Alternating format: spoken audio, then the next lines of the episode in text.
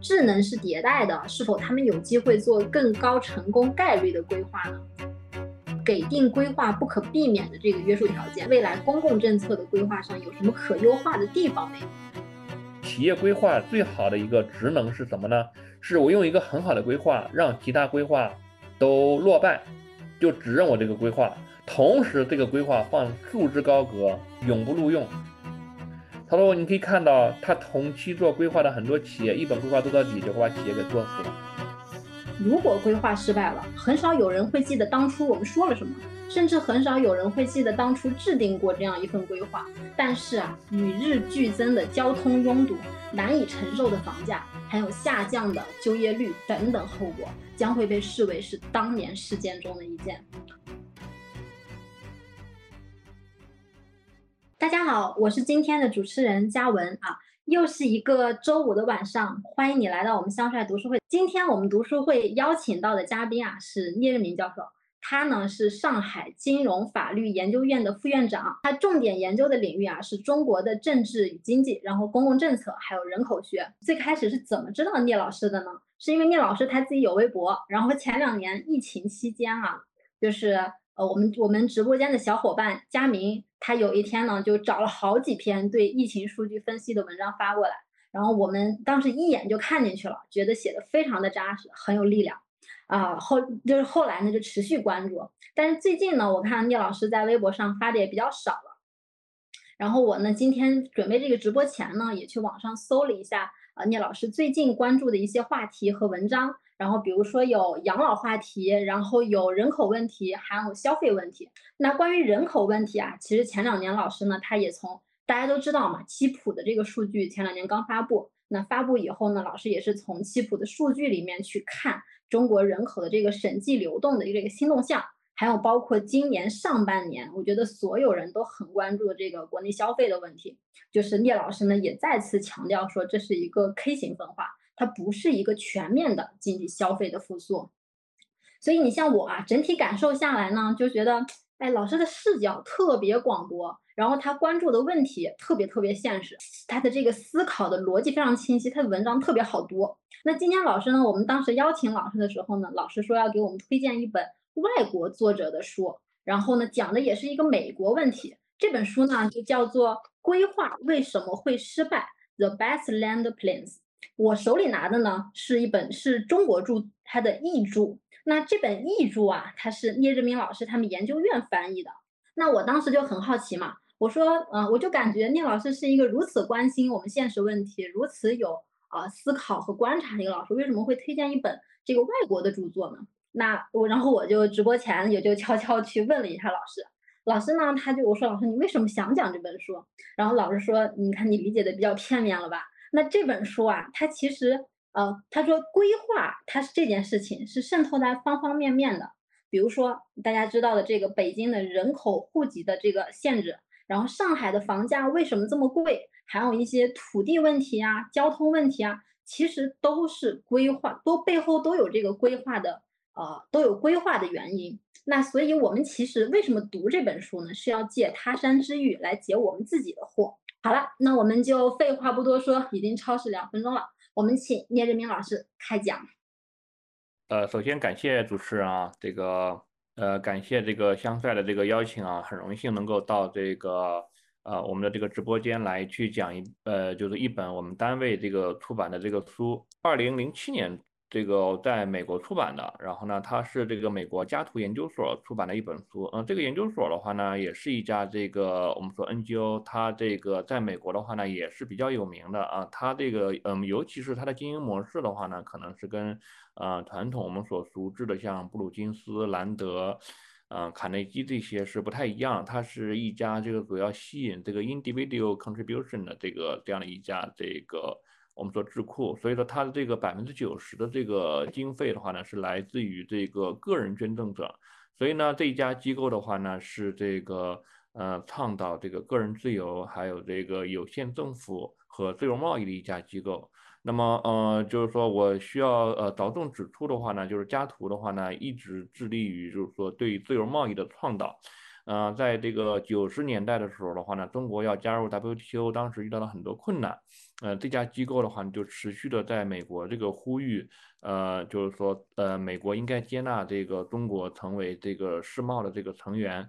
嗯，那那那就是说，对中国的话呢，其实是有比较大的这个，就是说入市是有比较大的助力的。那，包括最近的话呢，呃，美国对中国有一些这个贸易限制的话呢，其实加图的话呢，一直也是为中国说话的。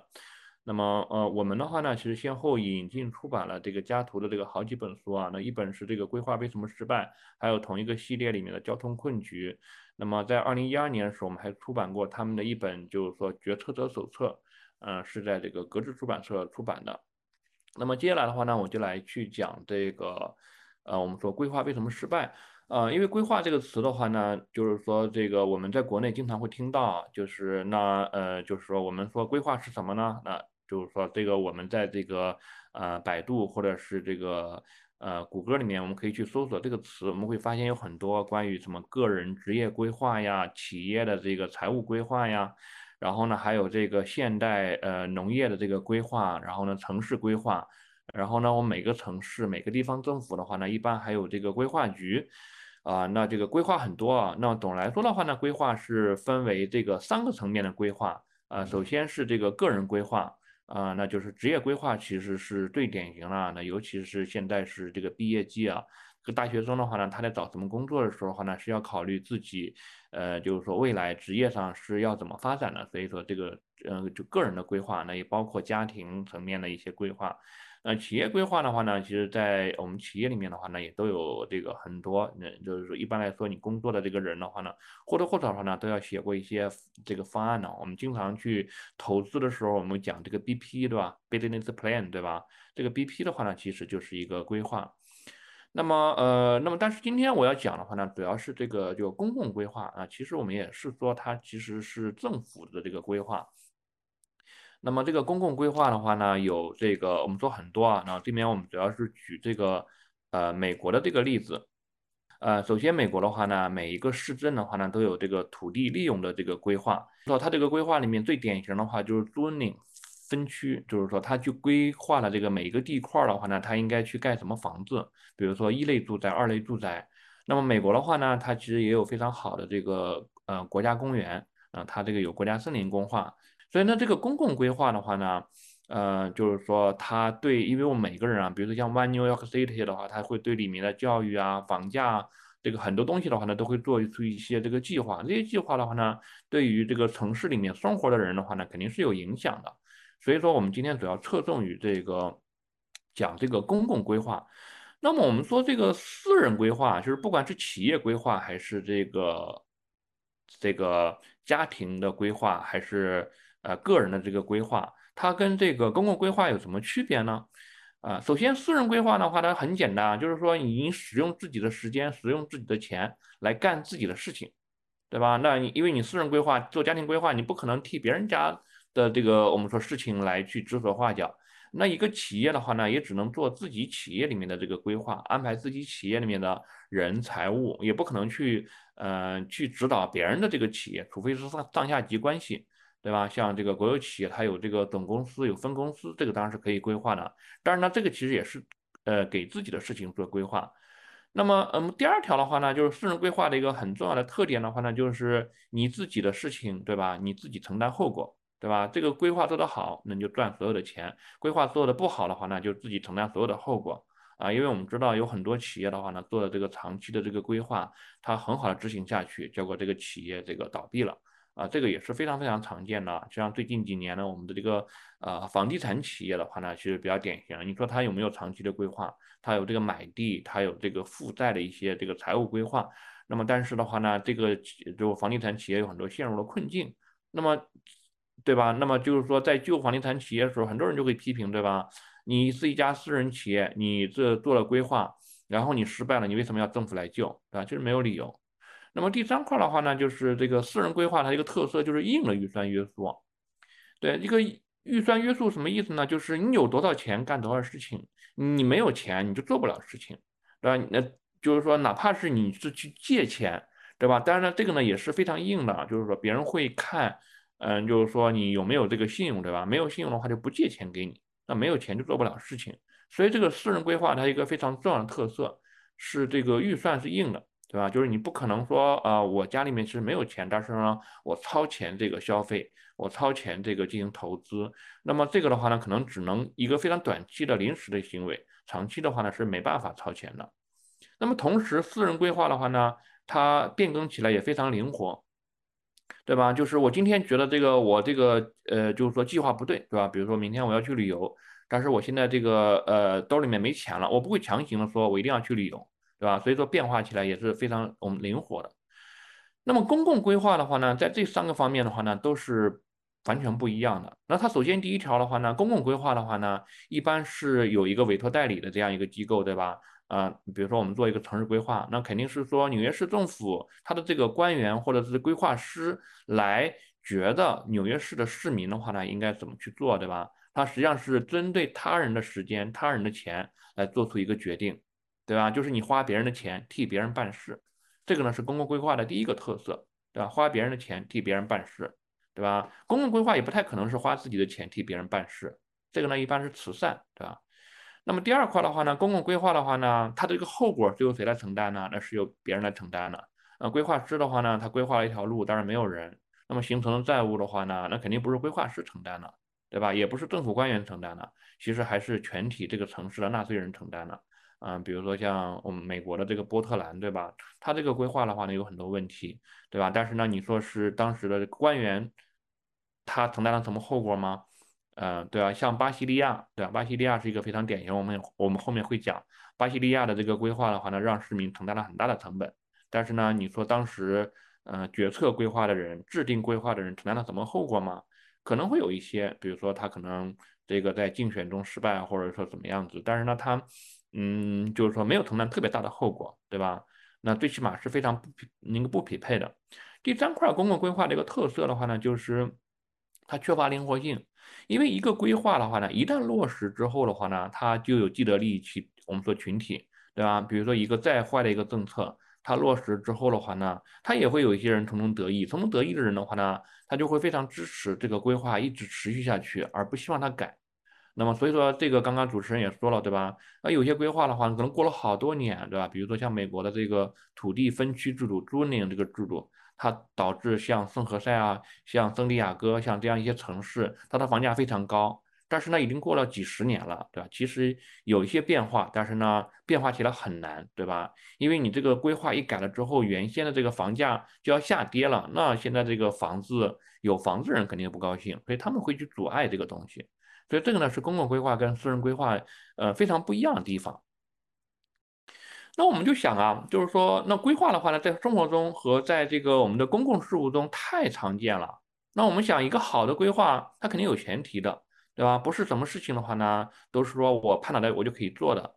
那规划的话呢，首先第一条，那就是你要知道的话呢，你规划对象的这个需求是什么，对吧？比如说我要做一个城市规划，呃，城市规划的话呢，我需要去知道我要盖多少房子，修多少路，要建多少学校。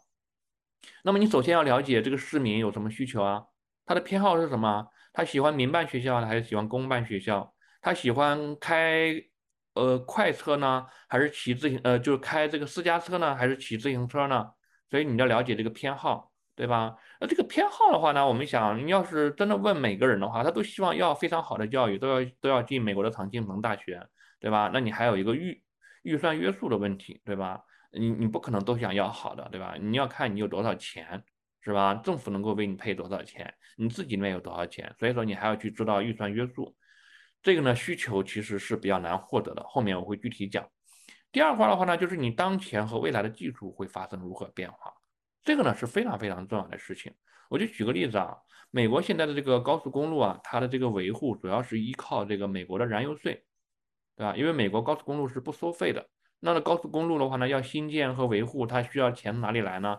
它这个钱主要是从这个，呃，就是说燃油消费税里面来的。那它这个消费税的话呢，支撑了这个我美国公路的这个维修啊，因为我们有很多人去过美国，在开高速的时候发现那个路坑坑洼洼的。那我们说为什么会这种情况呢？就是肯定钱不够了。为什么钱不够呢？是因为他在做这个决策的时候的话呢，是美国五六十年代的时候，对吧？就是比较早的。那那个时候车的这个油耗是非常高的。那他却没想到啊，就是说，当你这个七十年代这个石油价格飞升的时候的话呢，像这个丰田、本田，呃，美国的一些这个汽车厂商的话呢，就大幅提高了这个燃油的效率，使得每公里的这个油耗的话大幅降低。每公里油耗降低之后的话呢，就使得这个你的燃油消费税的这个我们说规模也降低了。降低了之后的话呢，路就很难修，我们修得好。所以在制定这个政策的时候，他其实没有预期到的话呢，未来的这个油耗技术的话会这个上升，呃，就是说会提高的这么快。那么今天我们当然知道的话呢，像这个，嗯，这个电动车的这个发现，电动车的话呢，它就不是油耗的问题，它根本就不用油。对吧？不用油的话呢，你路又是免费的，那你路的这个钱从哪里来呢？所以你在做交通规划的时候，你是你你当时有没有预期到未来会出现电动车，它的油耗会降低这样一些事情？所以你要做这个基础的判断，这个是是有一些难度的。比如说像我们知道北京、上海现在的一些老小区啊，它地下的一个停车位都很少的。那么它九十年代盖的房子，像当时的话呢，上海车牌还是没有拍卖的，都是这个内部的这个获取的，就只有很少的人有车。所以大部分小区的话都没有配够车位，但二零一零年之后的话呢，我们汽车在城市里面就普及了。那这个时候的话呢，你说你小区配车位，九十年代盖房的时候，你会预计到中国会有现在的这个汽车普及的这个程度吗？所以呢，你若预测不到的话呢，你就会发现啊，像北京、上海这样一些老城区停车现在就非常非常困难，对吧？所以呢，一个成功的规划的话呢，一定要非常恰当的去预测未来的技术。那这个预测的话呢，那我就说我可以高估一下啊，对吧？我当时车位配多一点啊，那你高估可能也有问题啊。比如说像中国现在中西，你像这个日本，像日本的话呢，当时的话呢，在这个经济腾飞期间的话，建了很多这个高铁和这个高速公路。他当时其实也没有预期到的话呢，那些地方后面人口会流出，流出之后的话呢，这条路的话呢，就相对来说是浪费的。对吧？所以说你不仅要预测到这个技术的这个发展，你还要预测到的话呢，人的这个流动，哪些地方流出，有些技术会衰弱的，对吧？所以说你如果投资很多，其实也是一种浪费。那第三块的话，就是你要知道啊，土地啊，能源呐，那包括在城市里面，如果你做城市更新，对吧？你要知道异地拆迁、货币补偿的这个成本是什么。那这个的话呢，嗯，你像同一个地段，对吧？同一个小区里面，不同人的心理价位是不一样的。如果你都按高的补，那补不起；都按低的补，那高的人会反对，对吧？所以这个成本获取其实也是很重要的。所以呢，我们说成功的规划的话呢，其实是有很多前提的。那它的前提的话呢，是要收集，就是说整个规划区域里面土地啊、修缮啊以及引建事项和它替代项目的这个价值与成本，对吧？它的所有的数据你都要获取，是吧？第二块的话呢，你要准确的预测这一些东西啊，它未来的价值会发生什么变化。那第三块的话呢，你要准确理解区域里面各个组成部分各项活动的相关关系。这个是什么意思呢？就是你要去，比如说你要做一个城市更新啊，做一个城市更新啊，那我我我这个城市更新，我可能要在这个地方建一个地铁站，对吧？这个地铁站的话呢，要建很多出口。那出口的话呢，因为我们知道，如果直接通到这个写字楼或者商场里面的话呢，肯定是有助于这个我们说商场的这个客流的获取的。对吧？然后呢，你这个站点设在哪里的话呢，也会方便这个居民的出行。比如说，正好这个附近是一个政府的这个行政中心，那我就在地铁口，呃，我们说在地铁的那搞一个出口，这样方便老百姓。我们说这个出入，所以你其实是要对整个区域的这个商业、政府、公共事务，还要对它未来的这个人流的这个预测的话呢，做一个就是说预估，他们之间有什么关系？这样的话呢，你才能够更好的去提供这样的一个基础设施的这个规划。然后的话呢，你你所有这些事情的话呢，我们说可不可以干个十年，对吧？是不可以，你还要更快去做这些事情，对吧？因为我们可能过一段时间，就是说时间之后的话呢，它就很快就会发生变化。那么最后一块的话呢，就是规划里面非常非常重要的一个很重要的前提，就是它不应该受到政治压力的影响，能够客观的克服自己的个人偏好，对吧？比如说像。嗯，像像这个一个城市里面有两个大学，是吧？那一个大学是工科大学，另外一个大学是文科大学，对吧？那这两个学校那边可能互相看不上，所以这个工科大学的人去负责建做做这个地铁的设计，我就故意不向这个文科大学里面去通过，对吧？这个就是有个人偏好的，对吧？那么还有的话呢，就是呃，我我这个做地铁的这个设计的时候，我那是考虑啊，这个地铁应该往人流最大的地方去通过，方便他们出行。但是呢，人流最大的地方的话呢，房子都已经建好了，对吧？那我方便它有什么意义呢？那我还不如在一个未来将要建地，呃，就将要卖地的这个地方，在那地方通一个地铁站，对吧？这样的话，那个房子会更好卖，是吧？它，嗯，那那这个是有利于我去卖地，但是呢，并不有利于社会福祉最大化。所以说，受不受政治压力的影响，能够能不能够克服自己的个人偏好，这个是规划成功非常重要的一个前提。那么现实中的话呢，这些条件能满足吗？那个恐怕是很难的。那比如说，呃，首先的话呢，因为规划师的话，他要去盯的这个资源很多啊，土地啊，这个住房啊，需求呀，然后呢，公共的这个空间呀，那这些东西的话呢，他如果全部都考虑的话，那你想获取这些信息的这个时间是非常长的，而且困难非常非常大。那第二块的话呢，就是。做规划的话呢，我们知道啊，其实很多人都是有一些这个观念的，比如什么新都市城市啊，什么十五分钟城市圈呀，那那那他他这个有很多风尚，对吧？比如我喜欢捡雅各布斯的美国大城市的死与生，我们说这样里里面一些混合啊，我我作为规划师，我就是喜欢这样一些观念，你让我设计我就这样设计，要么就不找我。所以他呢，其实规划师的话呢，并不一定是考虑这个城市的人喜欢什么，而更多是说，第一个我擅长什么。是吧？第二个的话呢，我愿意做什么？所以，所以他是不是会忠实的去考虑呃城市里面居民的这个意见？这个呢，对于大部分规划师而言的话呢，都是很难的，对吧？那么，对，而且确实啊，我们知道我们在招标的时候，我们往往会看到说，呃，这个规划师他很擅长做这块儿，然后我很喜欢这个东西，所以我让这个规划师过来投标去做一个什么样的建筑。那至于这个建筑是不是我这个城市需要的？啊，我觉得这个很难。其实大家可以去点点一下我们周边这个城市里面建的一些公共设施啊，比如说这个什么音乐厅啊、歌剧院啊，它的一些设计是不是真的很方便本地老百姓的这个出行？比如说有一些城市把博物馆建在郊区，对吧？因为他说我市区建不了博物馆，我没有地，对吧？而且这个呃市区里面的话呢，就是说他建这个博物馆要拆迁起来，搞得很困难，对吧？他他这个考虑的话，可能就不是老百姓。呃，最需要、最方便，对吧？而是说，这个我做这件事情怎么方便来？然后第三块的话呢，就是规划师可能并不一定是想满足这个市民的需求，而是说的话呢，我要去指导市民应该怎么做。比如说，哎，我们知道都知道有一些城市啊，纽约对吧？纽约是是美国第一大城市，对吧？然后的话呢，我们都想去纽约住，对吧？但是纽约可能不一定这么认。纽约说，你，呃，你这个。你你来了这么多人，我这个城市资源太紧张了，怎么办啊？所以我这个设置一个规划，对吧？把纽约的这个人口定在六百万啊，纽约现在人口是八百五十万啊。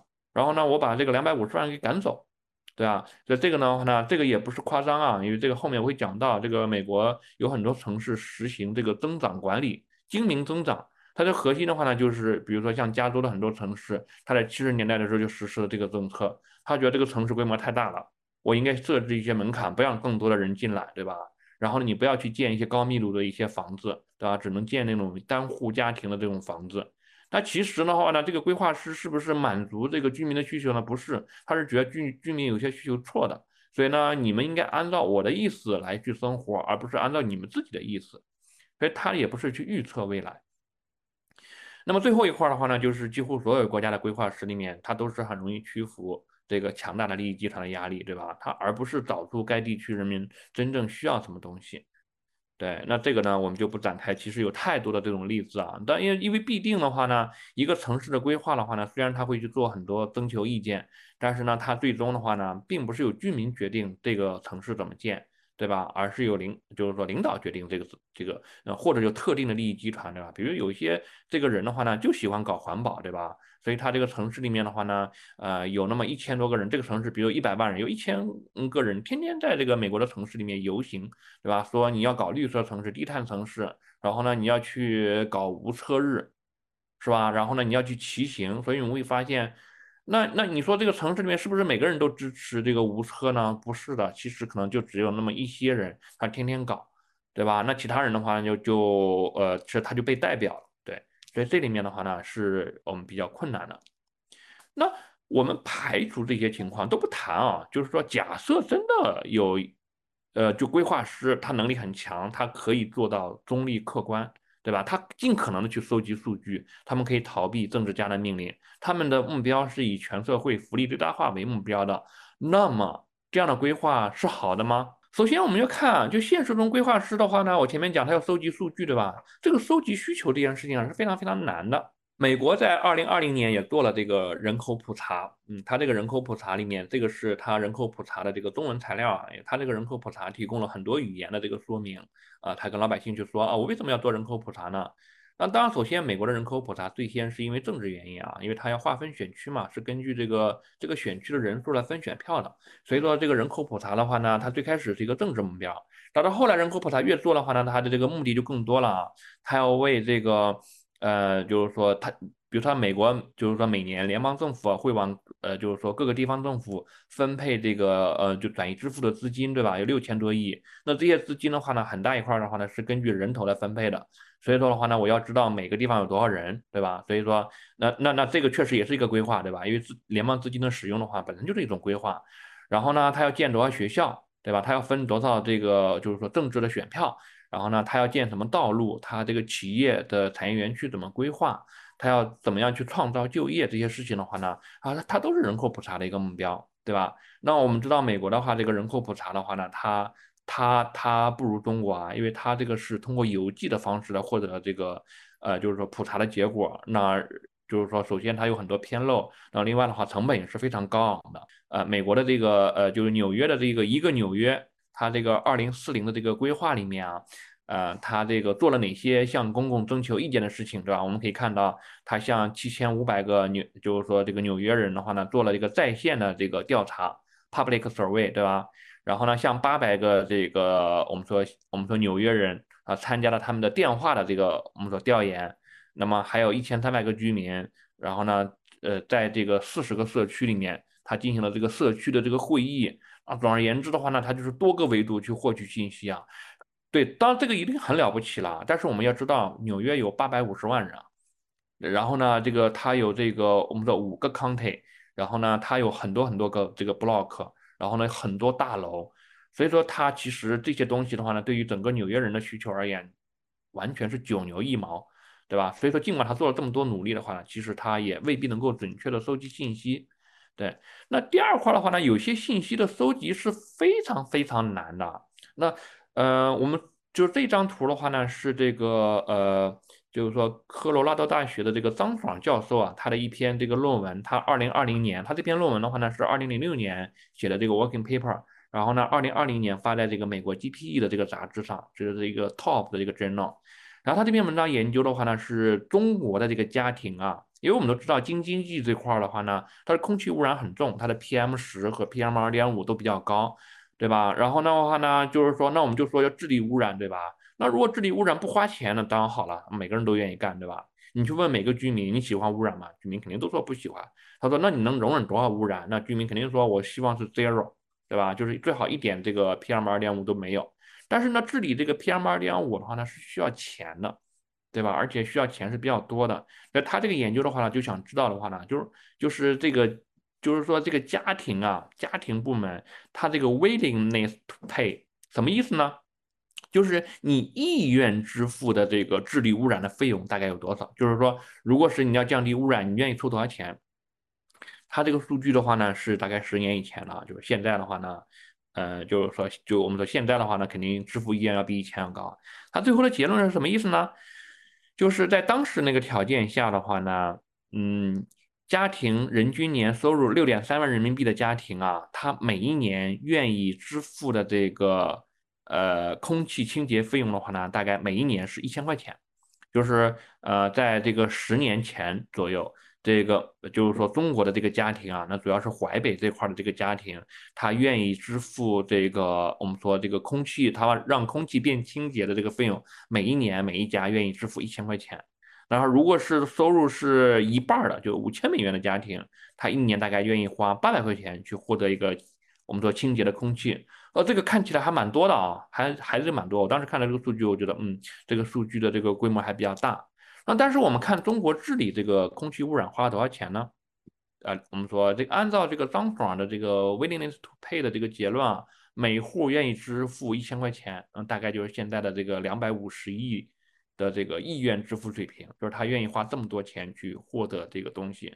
那么我们可以看到，河北日报这个公布的二零二一年这个河北的环保支出是七百接近八百亿，其中中央政府给了这个两百七十亿，省政府给了一嗯一百六十亿，然后呢市县自己筹集了大概三百五十亿的样子。然后呢，二零二一年的时候，河北的这个大气污染防治的费用大概是两百六十亿。对，这两百六十亿里面的话呢，它的成效是怎么样子呢？它的这个 PM 二点五只降低了百分之十五点三。那么，呃，它不仅仅是政府环保支出了这么多钱，对吧？那么它还有这个家庭的这个钱，因为我们我就举一项，就是说河北的话呢，就大规模采用了这个煤改气的这个就是政策。那据这个财经杂志的这个走访啊。呃，就是是在二零二三年的一个我们做访谈，他发现就是说烧气一年大概要贵一千多块钱。那么当然了，你你就是说我们说现在的话呢，这个价格贵的没那么多。那么因为煤价的话呢，比以前更贵了，现在买煤比以前贵了。去年的煤特别贵。那么但是的话呢，那个天然气的价格的话呢，因为我们知道，呃，河北这块限气限的比较严重啊，就是他居民经常买不到气，为什么呢？因为呃，这个我们对这个呃天然气的价格进行了管制，对吧？因为我们主要是老百姓在用气嘛。你如果是用的特别多的话呢，呃，就是说，如果你特别贵的话，老百姓用不起，所以说的话呢，就是我们的物价部门的话呢，就对这个天然气公司，像中国燃气、新奥燃气，他们的这个终端的这个气的这个价格的话呢，进行了限价啊。但是国际天然气的价格去年其实涨的是比较多的，呃，尤因为尤其是俄乌战争的这个事情啊，涨得比较多。所以说你现在这个天然气价格跟煤价差不多的话呢，那是因为天然气价格被管制了。那你管制了之后的话呢，像天然气公司肯定就不愿意去，呃。就是说卖更多的气，对因为它卖一吨亏一吨，对，所以说的话呢，就是说天然气肯定比煤贵，这毫无疑问，对吧？因为它更清洁，而且中国一中国产煤的，中国产天然气是很少的，大部分天就 LNG 都是进口的，所以说的话呢，那那就除了这个费用之外的话呢，还有很多其他费用，所以我们可以看到的话呢，就是很明显啊，你的这个 willingness to pay 的这个价格啊，你愿意支付的价格跟实际空气污染治理的这个价格的话呢，是完全不成比例的。啊这里面还有一些问题啊，就是这个需求是非常复杂的。你说河北人到底愿不愿意去要这个清洁的空气？他肯定愿意，但是你让他付这么多钱，他可能就不愿意了。那么，但是呢，我们北京人可能愿意，但是呢，污染都是河北人产生的。所以的话，我们可以发现，京津冀还有长三角是都存在这个问题啊，就是对清洁空气需求最强劲的地方，跟承担成本、清洁空气成本的地方是不一致的。对吧？所以最后往往发现是越发达这些地区越需要清洁空气，然后呢，我们对整个区域进行呃空气的治理，发现承担空气治理成本最大的反而不是发达地区，反而是欠发达地区。然后的话呢，我们就对欠发达地区进行这个补贴，但是呢，我们也可以看到它补了一个小头，没有补大头，对吧？然后你补贴了之后的话呢，发达地区又说呃，那那个中央政府的钱肯定也不是他自己这个我们说获得的，他是。我们说这个东部的发达省区去上缴了，对吧？然后东部说我的成本又很高，所以说呢，就形成了一个非常复杂的一个交叉补贴，对吧？然后就搞不清楚这个事情，所以收集需求这个事情其实是非常非常非常困难的。然后呢，这个呢，我们可以看到，这个是 One New York City 的这个呃获取的这个居民的这个议题啊，就是说啊，纽约市市民的话呢，他对什么事情呃就比较关心呢？我们会发现。呃，最关心的事情是 education，有百分之二十九的人认为，呃，教育是纽约人最核心的这个议题。然后呢，第二是 housing，你的住房，然后第三是工作，第四是公共安全，第五是这个健康。哎，我们看起来好像差不多啊，这个好像跟中国城市居民的这个直观感受也差不多。呃，对，那这个需求收集的感觉还是比较靠谱的。那我们说上海的这个二零四零的规划，它也收集了一些这个居民的问卷。啊，他这个问卷的话呢，看上海人关心什么事情呢？上海人最关心的是，他希望有一个环境友好、低碳出行的环保城市。然后呢，上海人第二关心是经济发展的全球城市，第三关心的是多元包容的海派文化城市。对，呃，既没有教育呢，也没有房价，也没有交通，对吧？就是呃，上海人就是确实是比比较这个，对，比较这个，就是说觉悟是比较高的啊。所以呢，我们就说城市规划的这个议题的收集啊，它是不是贴近居民的需求？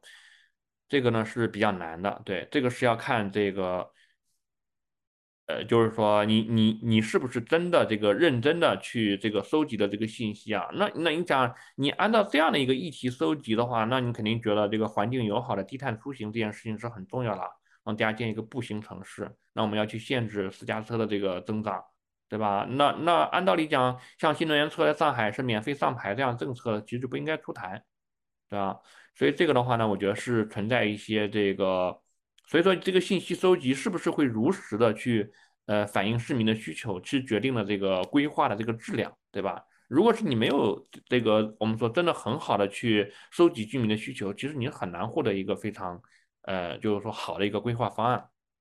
然后呢，就是技术，我刚刚其实有讲啊，对技术的预测很重要，对吧？比如说这个呢是非常非常知名的这个罗呃罗马俱乐部的。这个预测啊，他一九七二年出版了一本书，叫《这个增长的极限》啊。这本书中国很早就翻译过来了，在八十年代的时候，我觉得就翻译过来。然后呢，我们后来有好几版。那他在一九七二年的时候预测，所以是按照当时情况的话呢，石油在二十年后将会枯竭，就没有石油了。也就是一九九二年的时候的话，石油就用光了。那所以说当时就说哇，地球这个要被用空了，我们为后代子孙用了什么东西？所以罗马俱乐部的话呢，这个东西的话呢，就是说当时引起了非常大的一个反响。然后呢，大家说我们要环保，我们要不要使用石油？然后呢，我们这个建的房子的话呢，应该少用这个钢筋混凝土，对吧？我们要去呃，就是说怎么怎么样子。那那我们事实上我们知道的话，石油到现在为止还没用完。不仅没用完，现在油价的话呢反而跌了，对吧？我们比这个七十年代的时候要跌很多。那哪怕是俄乌战争。呃，就是说导致了俄罗斯供油的话呢，没有，就是说这个我们说俄呃俄乌就俄罗斯向全世界供油的这个数量下降了，它这个油价的话呢，也没有像上升到之前的一百四十美元一桶的这个样子。所以说，罗马俱乐部的预测当然是有很大问题。所以这个书的话呢，当时一出来之后的话，持续引起了非常激烈的这个批评啊，认为他们这个信口开河。而当时罗马俱乐部的几个，他包括 MIT 的一些这个教授，他们就说，他说我其实这也不是我的预测，他说我给了很多假设，对吧？所以我们会发现啊，绝大多数的预测的话呢，都是非常依赖于假设的，就是你假设的的这个，你你做的假设直接决定了你的预测是不是这个准确的，对吧？那么我们就说，那罗罗马俱乐部毫无疑问，它的假设是错了，对吧？因为它假设当时的储量按照一个数量进行增长。对吧？然后呢，就是说这个居民使用数量，呃，就是说石油的这个数量按照一个数量增长，它可以用二十年。你你们你的模型可能没错，但你的假设肯定是错了。那如果是我当时，那那那，但是公众我们知道，大家看结论他不会看的这么细，对吧？他看到一个二十年，就说哇，一九九二年的时候我们的石油就要用光了。所以说的话呢，我们这个汽车的话呢，我们要去做改造，我们城市的话呢要低碳出行。如果你真的这么做的话呢，显然就是错了。所以说，基于罗马俱呃罗马俱乐部做的很多公共政策，肯定是出现了很大的偏差，这个是毫无疑问的。那我们也可以看一下啊，就是说中国的这个东西啊，因为我们知道中国现在面临的一个非常，就是说严重的这个生育率问题啊。我们在这个二零二二二年的这个生育率大概只有一点零六的样子啊，因为我是做人口的，对对这个生育比较熟。其呃就是说这个呃就是说中国的生育问题的话呢，首先是这个呃就是说。就我们说这个，其实生育就是关于人口这块的话，我们有大量的就是类似的问题啊。首先，呃，人口当然是一个规划了，是一个 plan 了，对吧？是一个计划生育嘛，它本身就是一个 plan，对吧？嗯，它那个本来就叫 family plan，就家庭计划。那么，嗯。那那那那个当时我们都犯过哪些错误呢？我们可以看一下。首先这本书的话呢，是这个我们说这个宋健和于景元在一九八五年发的。他其实呃他的这个东西的核心内容的话呢，在一九八二年的一个会议的这个论文里面就已经发过了，对吧？他当时预测啊，说中国的这个人口的话呢，维持在这个七到十亿是最好的。嗯，他给的理由的话就是说啊，我从这个粮食的获取来看的话呢。啊，就是一个人一天吃多少这个大米，吃多少玉米，对吧？按照这个粮食，我们大概能够承受多少人？那么从这个动物蛋白，对吧？动物蛋白的话呢，就是鱼、猪，呃，就是说禽肉，对吧？猪肉、鱼肉这些，嗯，它这个人口的话呢，就只能支撑这个二点四亿人的这个人口。然后呢，从这个用地上来看的话呢，只能支撑十亿，从淡水这边支撑四点五亿。其实当时的这个预测都非常非常简单啊，就是他把人看成一个单纯的。呃，没有娱乐，没有消费，没有这个精神世界的这样一种，就是说这个就是动物，然后呢，仅成仅仅仅仅凭了它的生物本能，我们的预测是七点十亿。然后今天我们当然知道了，它的所有的预测我是 totally 错误的，对吧？我们今天中国人的这个吃肉的量，我们的粮食的摄取量，然后呢，我们的这个淡水的供应，我们的这个我们的能源。然后呢，我们的平均收入都远远超过他的预期，对吧？比如我就举几个例子啊，他当时引用了田雪原的一篇论文啊，田雪原在做估计的时候，他估计中国的这个人口的话呢，在六点五亿到七亿人是最合适的。那他的前提是什么呢？他根据国外的资料，根据中国过去三十年的资料，得出中国在一九八五年之后的这个固定资产的这个增速是多少呢？他认为是六，对他认为六就差不多了。但是现实中是多少了呢？其实稍微对宏观经济熟悉一点，我们就知道，到了一九八零年之后啊，中国的固定资产增速的话呢，平均每年接近百分之二十左右。我们最高的年份有百分之四十，对吧？你按照百分之六来估计啊，那中国城镇人口肯定不能增长呀，对吧？但是你后面百分之二十，最高的是百分之四十，那我们一直到了最近几年的话，才那么增到了百分之六的水平，对吧？这个时候中国已经是一个中高收入的一个国家了。所以田雪原在一九八五年，这个他这个估计连。拍脑袋都谈就嘛都嘛都谈不上。他估计到中国二零一零年的时候，中国的工业劳动者的人数最多也就七千到八千万。而其实中国建筑业的工人呢，啊，目前就有七千万人，对吧？所以你看看他这个在这个时间也不是很长，大概也就三十年之前的这个一些预测，在我们现在看起来就完全是一个就是说笑话，对吧？笑话。所以说预测技术预测其实是一个非常难的事情。对吧？但是的话呢，我们却根据这样的一个非常粗陋的预测的话呢，做出了一个影响几亿人的这样的一个决定。所以说，这个就前面做了这么多的这个铺垫啊，就是最后我们就导出了一个就问题啊。呃，他这本书其实叫《最佳规划的 Best Laid Plan》，就是 Plan，翻译就是说最好的规划。那我们把它给译成这个规划为什么会失败，对吧？它有个副标题，对吧？政府的规划是如何对我们有质量的生活？伤害我们有质量的生活，伤害掏空我们的钱包，然后呢，伤害我们的未来。然后他这本书举了几个例子啊，比如说美国的这个森林的这个规划，他就讲这个森林的规划。最开始的时候的话呢，啊，这个有几个规划师，我只要花十万美元，我用一年时间就可以做完这个规划。但实际上他做了十年时间，花了四百多万都没有完成这样一个，就是说美国森林的这样一个规划，对吧？这这个这个我们就称为钓鱼工程，对吧？你先跟领导说啊，领导，我有一个。就这个项目，我一万块钱就可以做完，对吧？然后你先让领导做，做了之后，你不但跟领导说一万块钱不够，领导，然后就拖啊拖啊做啊做，最后花了一百万，花了五年时间才做了一个规划，啊，其实这个就是就是这样子。所以呢，我们觉得我们这个书名起的还更加贴切一些啊，就他这个书名是是有点讽刺的这个味道。嗯，对，那我们当然主要还是讲国外的案例啊，就是他这本书这个案例啊，他这个 Coldwell Banker 是这个美国的一家房地产的一个中介公司，对吧？他这个每个月的话呢，都会统计美国所有的这个 county 的这个房价，对吧？呃，就他会发现啊，在二零零六年的时候，这个是二零零七年的一个，就是说这个东西啊。就是说，在二零零六年的时候，你只要花十五万五千美元，就可以在休斯顿买一套适合企业中层居住的住房。它这里面包括四个卧室、一个大客厅、两个车库、两个半浴室，面积是呃这个两千两百平方英尺的这个住房，对吧？然后同样的住房在波特兰就要超过三十二万，在这个博尔德就要超过这个六十万，在圣何塞，对吧？我们也翻译成圣荷西是加州的一个城市，超过一百二十万美元，对吧？因为圣荷西。然后呢，圣地亚哥是加州房价比较贵的这个地方，圣何塞好像是在湾区吧，我记得在旧金山里面。对，所以呢，我们就会发现有巨大的差异，差异在哪里呢？对吧？就为什么它地区之间会差异很大，对吧？那我们是说，哦，那个可能，呃，休斯顿的这个地段，对吧？是我们说不好的。其实休斯顿的话呢，呃，它也是一个中心城市，对吧？它一个中心城市，对，而且这个地段显然是不能解决这个是，就是说。就是八倍的差价，圣何塞跟这个休斯顿之间价格差了八倍，对吧？这显然不能完全用地段来去考虑。那是因为休斯顿的这个人口流入的问题吗？休斯顿人口流入比较少，圣何塞人口流入比较多。我们说是这样子吗？那那我们可以看一下，在一九五零年的这个时候的话，圣何塞每年人口增长，它这个百分之十四，它最开始其实人很少的，到后来成长为一个接近一百万的那个人的一个城市。但是呢，它整个五十年代虽然人口每年增加这么多。对吧？你想，每年都在百分之十四啊，十年时间规模是很庞大的。所以，那那那，但是房价的话，在一九五九年的时候依然是可以承受的。它核心的原因的话呢，是一九七一年，他换了一个市长叫 Minta，然后呢，这个 Minta 的话呢，他制呃制制定了一项土地利用的规划，要求这个圣荷西就是说来抑制这个人口的增长。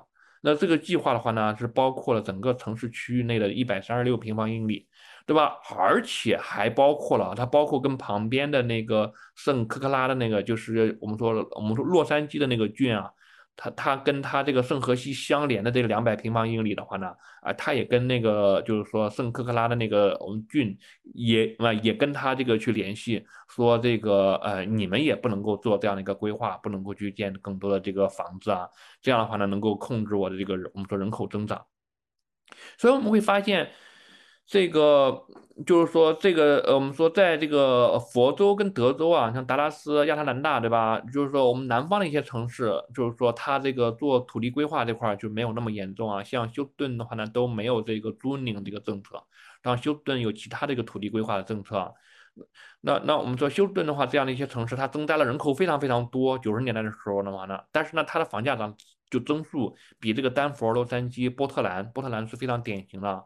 就是说增长的人数比它这个要少，就是说，但是呢，房价，不是增长人数要比它要多，但是呢，增长的房价的话呢，确实比它要少。而圣何塞的话呢，房价涨得也是很快的。那但是呢，它的这个人口增速是非常慢，它到九十年代之后，人口增速就没有那么快了。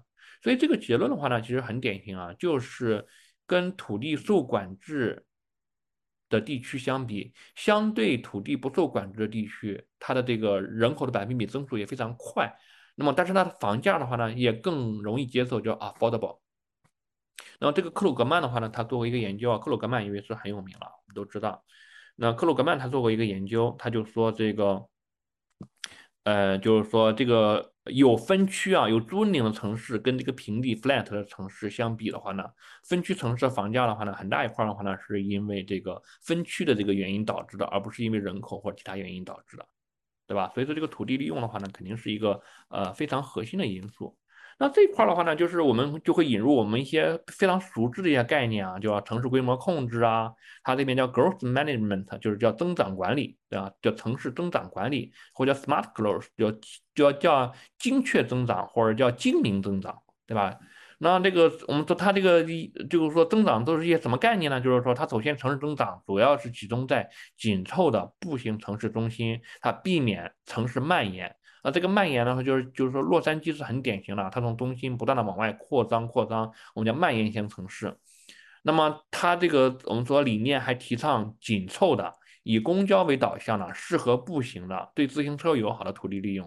那包括这个我们说邻里之间要有学校，要有完整的街道。然后呢，要有多种住房选择的混合用途开发。那这个呢是这个简雅各布斯的这个概念啊，他就说一个很小的一个街区的话呢，应该包括这个，比如类似于包括公寓，也包括别墅，要包括学校，包括商业用区，对吧？这样的话呢，我十五分钟就可以去完成整个一天的衣食住行，对吧？是这个概念。那么这个就是说增长管理跟这个 smart growth 啊，就是它它有一些相关的名词，叫什么新都市主义啊、成长管理啊、新都市设计啊、可持续交通、可持续发展啊、营造场所感，就我们说就这些概念啊，你可以听到。所以我们可以看到所谓的这个城市规模管理这个东西啊，最开那最先。对吧？其实国外也有很多，然后尤其是美国，它非常非常多。那它这个土市呃土地的这个 zoning 啊，或者 growth management 啊，它其实主要是集中在这个市县级政府或者市镇，对吧？就是你的 city，对吧？比如说洛洛杉矶市，你实施这个政策，或者 New York City 支持这个城市。然后，因为我们这个美国的 city 啊，跟中国的 city 不一样，中国的 city 一般是指地级市啊，还包括一部分县级市。美国的这个 city 啊，其实像纽约这么大的城市是很少见的。因为呃，纽约这个城市包括了这个五个县，对吧？但是呢，这个大大部分的这个城市的话呢，它都是在一个县内。比如说像这个洛杉矶市就在那个圣克拉县里，圣克拉县里面有好几个这个 city。所以说，你像那个波士顿 city 啊，它在里面旁边，波士顿我们觉得啊，波士顿好像很大，那那它是麻省理工和这个哈佛所在的地方，对吧？然后感觉很大。那那个是波士顿 MSA，就是波士顿都会区。它波士顿 MSA 里面就是好多个 city，对吧？所以它这个 city 的话就很小，然后它每个 city 的话都可以决定自己的这个呃 city 里面的这个增长策略。那么所以它这个呢跟中国当然是有一些区别啊。那么这里面的话呢，就是呃，就是说有一本书啊，这个是一九六零年这个莫斯科大学城市规划系的一个，就是说人写的。他最早在一九六八年意大利文这个我们说译成了这个我们说英文啊，然后他就叫理想的共产主义城市。然后他提了一些概念啊，就是 you can find，就是你可以发现一些什么理念呢？比如说十五分钟 city，对吧？然后呢，这个五个最小的这个 neighborhood。然后呢，这个就是说社区核心这样一些概念，而这些概念的话呢，跟我们今天刚刚所谈的这些什么新都市主义，对吧？什么 smart girls 这些，你看啊，是很像很像的，对吧？所以说的话呢，东欧这些城市的话呢，它都是建这个什么工人新村啊，然后呢，这个搞步行呀，然后呢，这个城市地区里面高密度，对吧？然后呢，就是说它都是这样的一些这个，我们说这个模式，对，那模式。所以呢，新都市主义的话，它一定程度上跟这个呃，就莫斯科这本书啊，就是理想的共产主义城市里面，其实是有异曲同工之妙的，异曲同工之妙的。在它的这个城市规划策略里面啊，有很强的去约束这个市民行为的这样一些呃，就是说政策，其实跟他们也是比较像的。对。然后呢，我们就看几张图啊，那几张图的话呢，都是我们自己实地拍的，这个是都是我同事拍的。其实我去底特律的时候，我也拍过那个。这个呢是日本大阪的郊区这个鸟瞰。你一看这个郊区里面，除了一些山，对吧？除了一些山之外的话呢，全都是一些这个房子，对吧？好像你在这里面看不到耕地，对对，看不到耕地。那因为日本的话，其实属于耕地管理也比较严格的一个地区啊。当然呢，在大阪这个郊区里面看不到耕地。但是你说看底呃这个底特律啊，因为底特律的话，在美国是一个很重要，比如你要坐达美航空，对吧？你这个很大程度上会嘛就会在这个底特律转机。然后底特律转机的话，因为它这个地方都是一个非常非常 flat 一个，就是说城市啊，所以飞机飞的这个都很低，对吧？所以你可以在那个舷窗那块去拍那个外面的情况。我当时也拍过啊。它这个呢是四四方方的，就还有一些的话呢是那种就弯弯曲曲的，就是这个样子。你可以看到这个城市几乎没有高楼，全都是这种一层或两层的这种 house，对吧？就是放中国就独栋别墅这样一个我们说一个样子。这是底特律郊区，其实底特律在美国也不不算很大的城市，不是也算很核心的城市啊。它是密歇根里面的第一大城市，第二大城市是那个大急流城，所以它地区的这个大城市，也就是它这个我们郊区也就这个样子。对，然后呢，如果你看我们上海啊，上海是中国第一大城市啊，上海的郊区，你然后你在上面去一看，哇，这里面就是说还有很多耕地啊，你看那个绿色那个地方，对吧？然后的话呢，其实我们说有一些这个工厂的厂房。对吧？就是说这个呢，就是上海郊区，其实北京郊区也是这个样子。北京郊区因为北京比上海面积更大嘛，它要一万六千平方公里，上海是六千平方公里，所以北京郊区里面这个耕地啊，它这个一些荒地、一些未利用地的这个面积更大。对，那那当然有些人说啊，你这个图太片面了，对吧？你这个你这个就随手拍的，对吧？你你你这个如果真的要给我看这个就是规划，我们可能不是这样的。如果你做一个航拍的图，可能就不是这样子。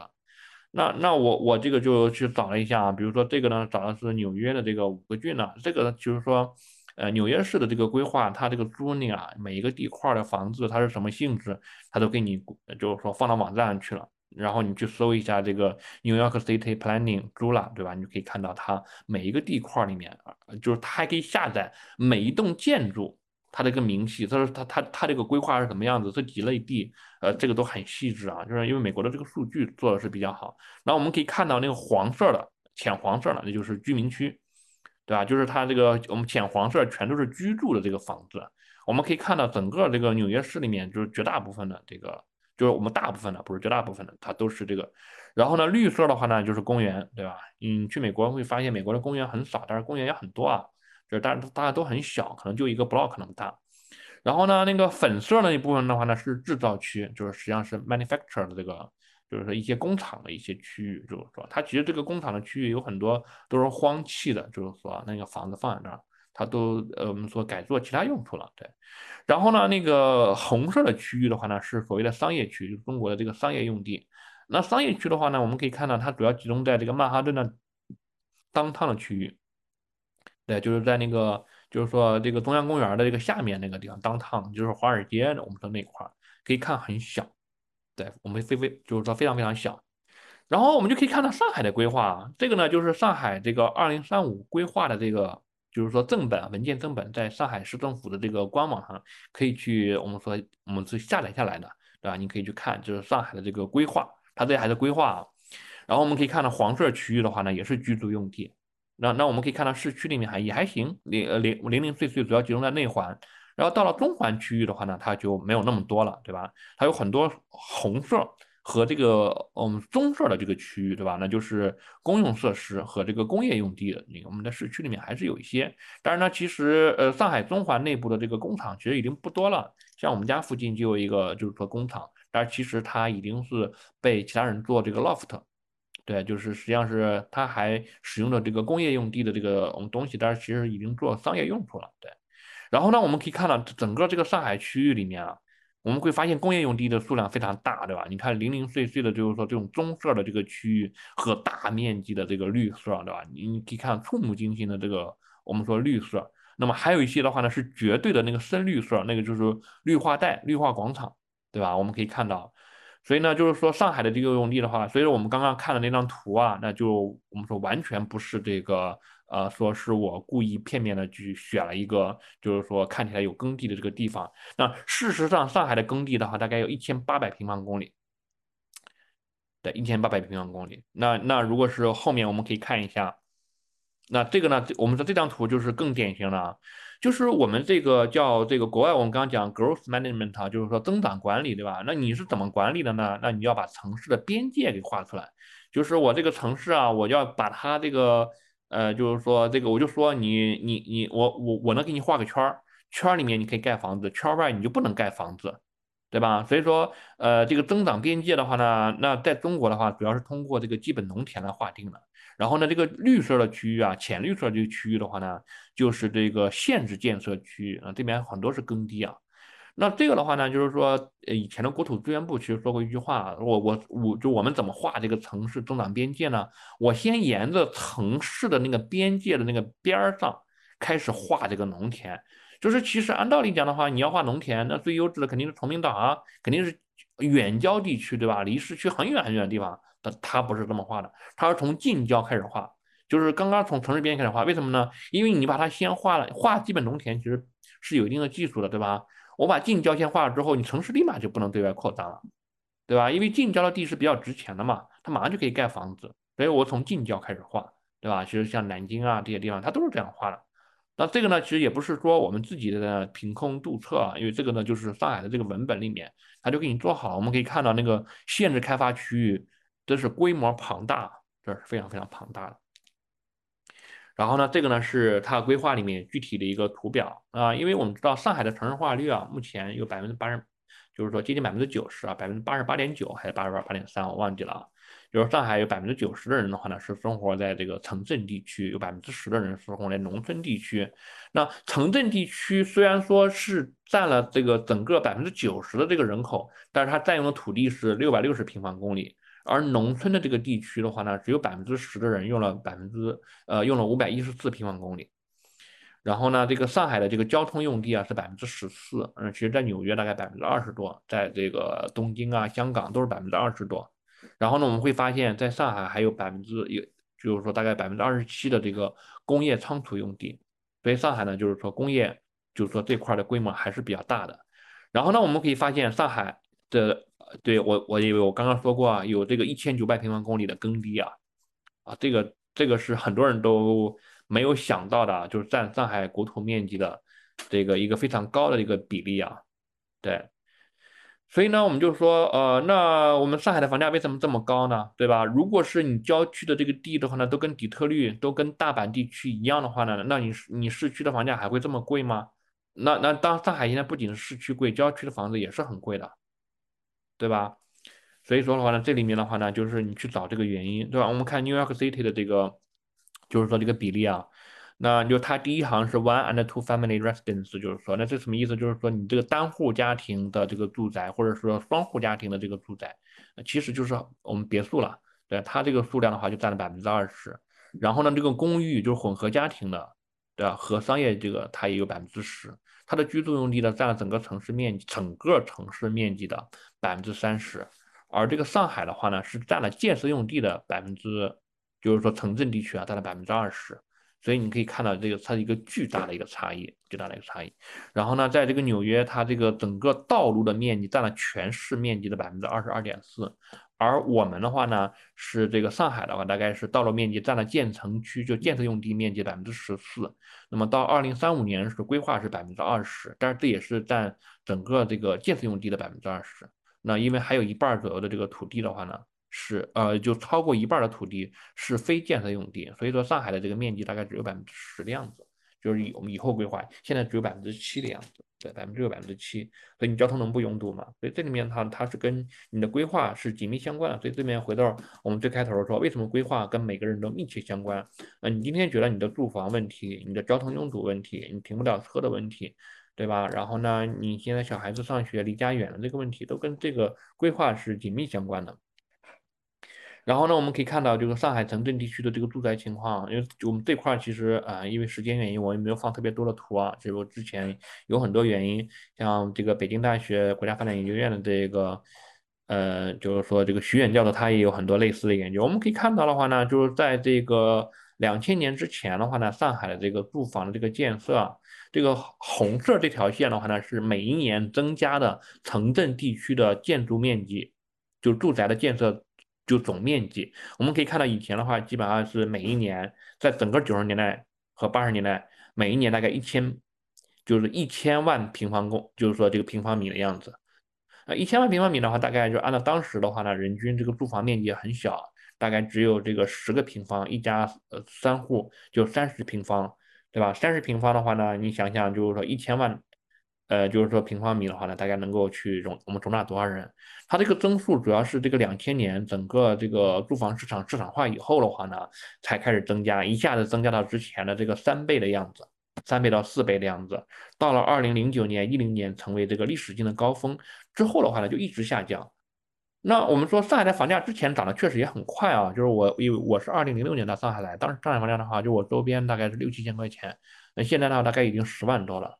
所以呢，就是说上海房价主要还是后面涨，后面涨的原因的话呢，其实跟这个土地供应是有很大关系。我们会发现，在二零一一年、一二年之后的话呢，我们的土地的这个新增的这个住宅的面积啊，大概只有之前的三分之一到二分之一左右，对吧？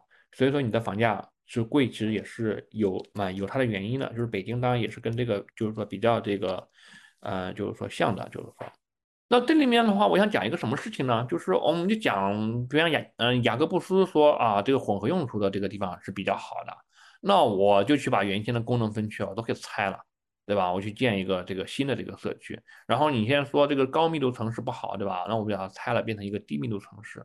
那这里面我想引用周其仁老师的一个。呃，就是说一本书《改革的逻辑》这边他讲一个东西啊，就在一个国家里面，如果你可以任意指定所有权和改变所有权的合约，而不与社会进行协商的环境下，即使你抄了一个最有效、最优的产权制度，也无助于长期的经济增长。就这个话是什么意思呢？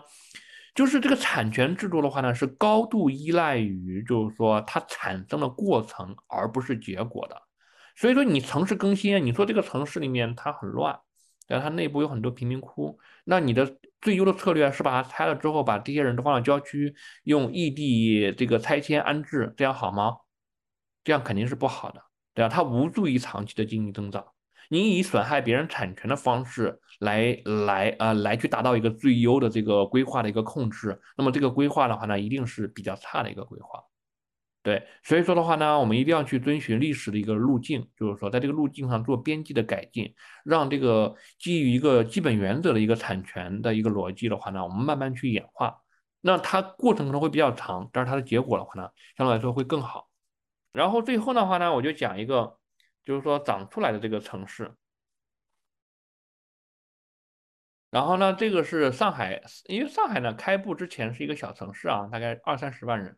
他开埠一九四零年，然后一九四五年的话呢，就是说它它这个有这个土地章程，对吧？当时中英就清朝和这个英国签了这个土地章程，然后呢，英国在这个上海，呃，就是说租地，对吧？租地，然后呢，其实嗯，英国对上海没怎么规划，对，然后呢，它最开始就很小的一块地方，然后呢，它又不断的买地，对吧？它就第一次土地扩张，第二次土地扩张，第三次土地扩张，然后它的每个 block 都很小，土地很碎，就都一点点买过来的嘛。而且还采用了一些这个手段，比如说把那个界碑往外移一移，对吧？我地不满了，我就直接偷了一些地。哎，他有很多这种情况，对吧？那那我们说，但是安内卫的话呢，他也开始也没有一个很规划，就是说很好的规划。比如说一九四五年我成立一个市政府，没有的。他是一九五四年成立的工部局，就是就是说我们说工部局其实就是上海市政府这我们这类似于这个概念啊。然后呢，工部局刚出来的时候的话呢，其实啥也没有，啊，就是主要是提供这个警察的打更。对吧？他们这些东西提供公共秩序，然后呢，巡捕房都是后面才搞的。然后呢，一九六五年是不是一八六五年？我这边写错了啊，不是一九六五年，对对，是一八，我这边都打错了，是一八五四年、一八六五年、一八六九年，这都是一八啊，不好意思，不好意思。所以它呢，我们就可以看到呢，就是说这个上海开埠之后的成长的话呢，它其实是就一点点成长出来的，成长出来。就是这个城市的话呢，它开始也没有什么规则。就是一些很简单的规则。他最开始的话有个租地人大会，对吧？就是我租地的人，我一起讨论一下，就雇几个更夫，然后呢分配一下码头是谁怎么用。然后呢到了后来的话呢，才有纳税人，就是你每年要纳多少税，对吧？因为租地，呃，这个肯定是最开始的利益人，对吧？到后来的话呢，当人家工作的人说我也纳税啊，那我的孩子为什么不能读书啊？所以他就纳税人大会。到后来的话，一九三几年的时候的话呢，他才这个就是说给了很多人这个权利。他最开始的话法律执行。所以上海开埠之后的话，这个当然我不展开了。就是总而言之，就是说上海当时的租界、公共租界这块的话，一点点成长出来的。当然，这个上海公共租界跟法租界又不一样啊。这个可以看一下那个白吉尔那本，就是说《现代上海之路》那本书啊。然后另外我讲个例子，就是龙岗市啊，这是温州苍南县，就是说苍南市下面的一个。就我不，苍南县原先温州市苍南县下面的一个镇，对吧？它一九八三年设镇，完了，然后八四年中央政府说啊，我允许农民自带口粮到这个，就是说这个城就城镇里面去落户。然后呢，当时这个苍南就搞了很多人到了，就是说这个他也不管，对吧？就说中央有这个规定，那你就做吧。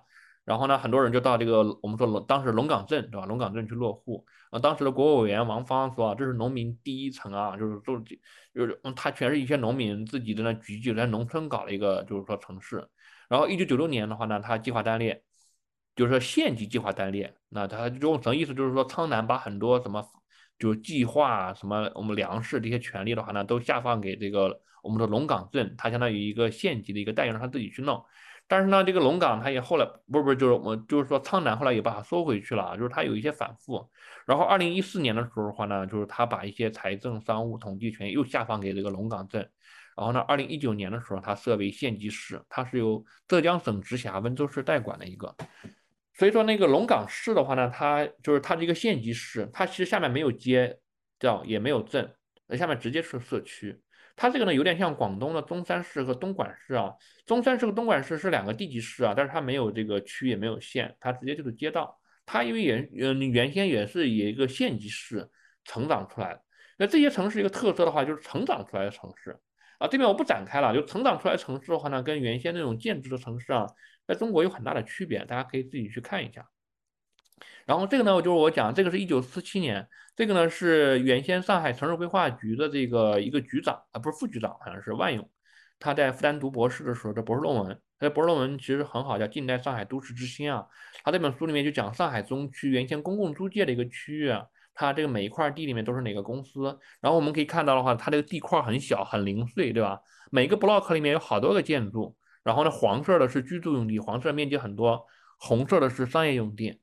然后到了二零一零年之后的话呢，我们再看这块区域这个变化，我们就发现有很大很大的变化，对吧？首先这个它那个 block 里面这个区，就是说建筑都比较统一的，这个呢就是通过拆迁的方式啊，它把这个区域的话呢都给它整合了，对吧？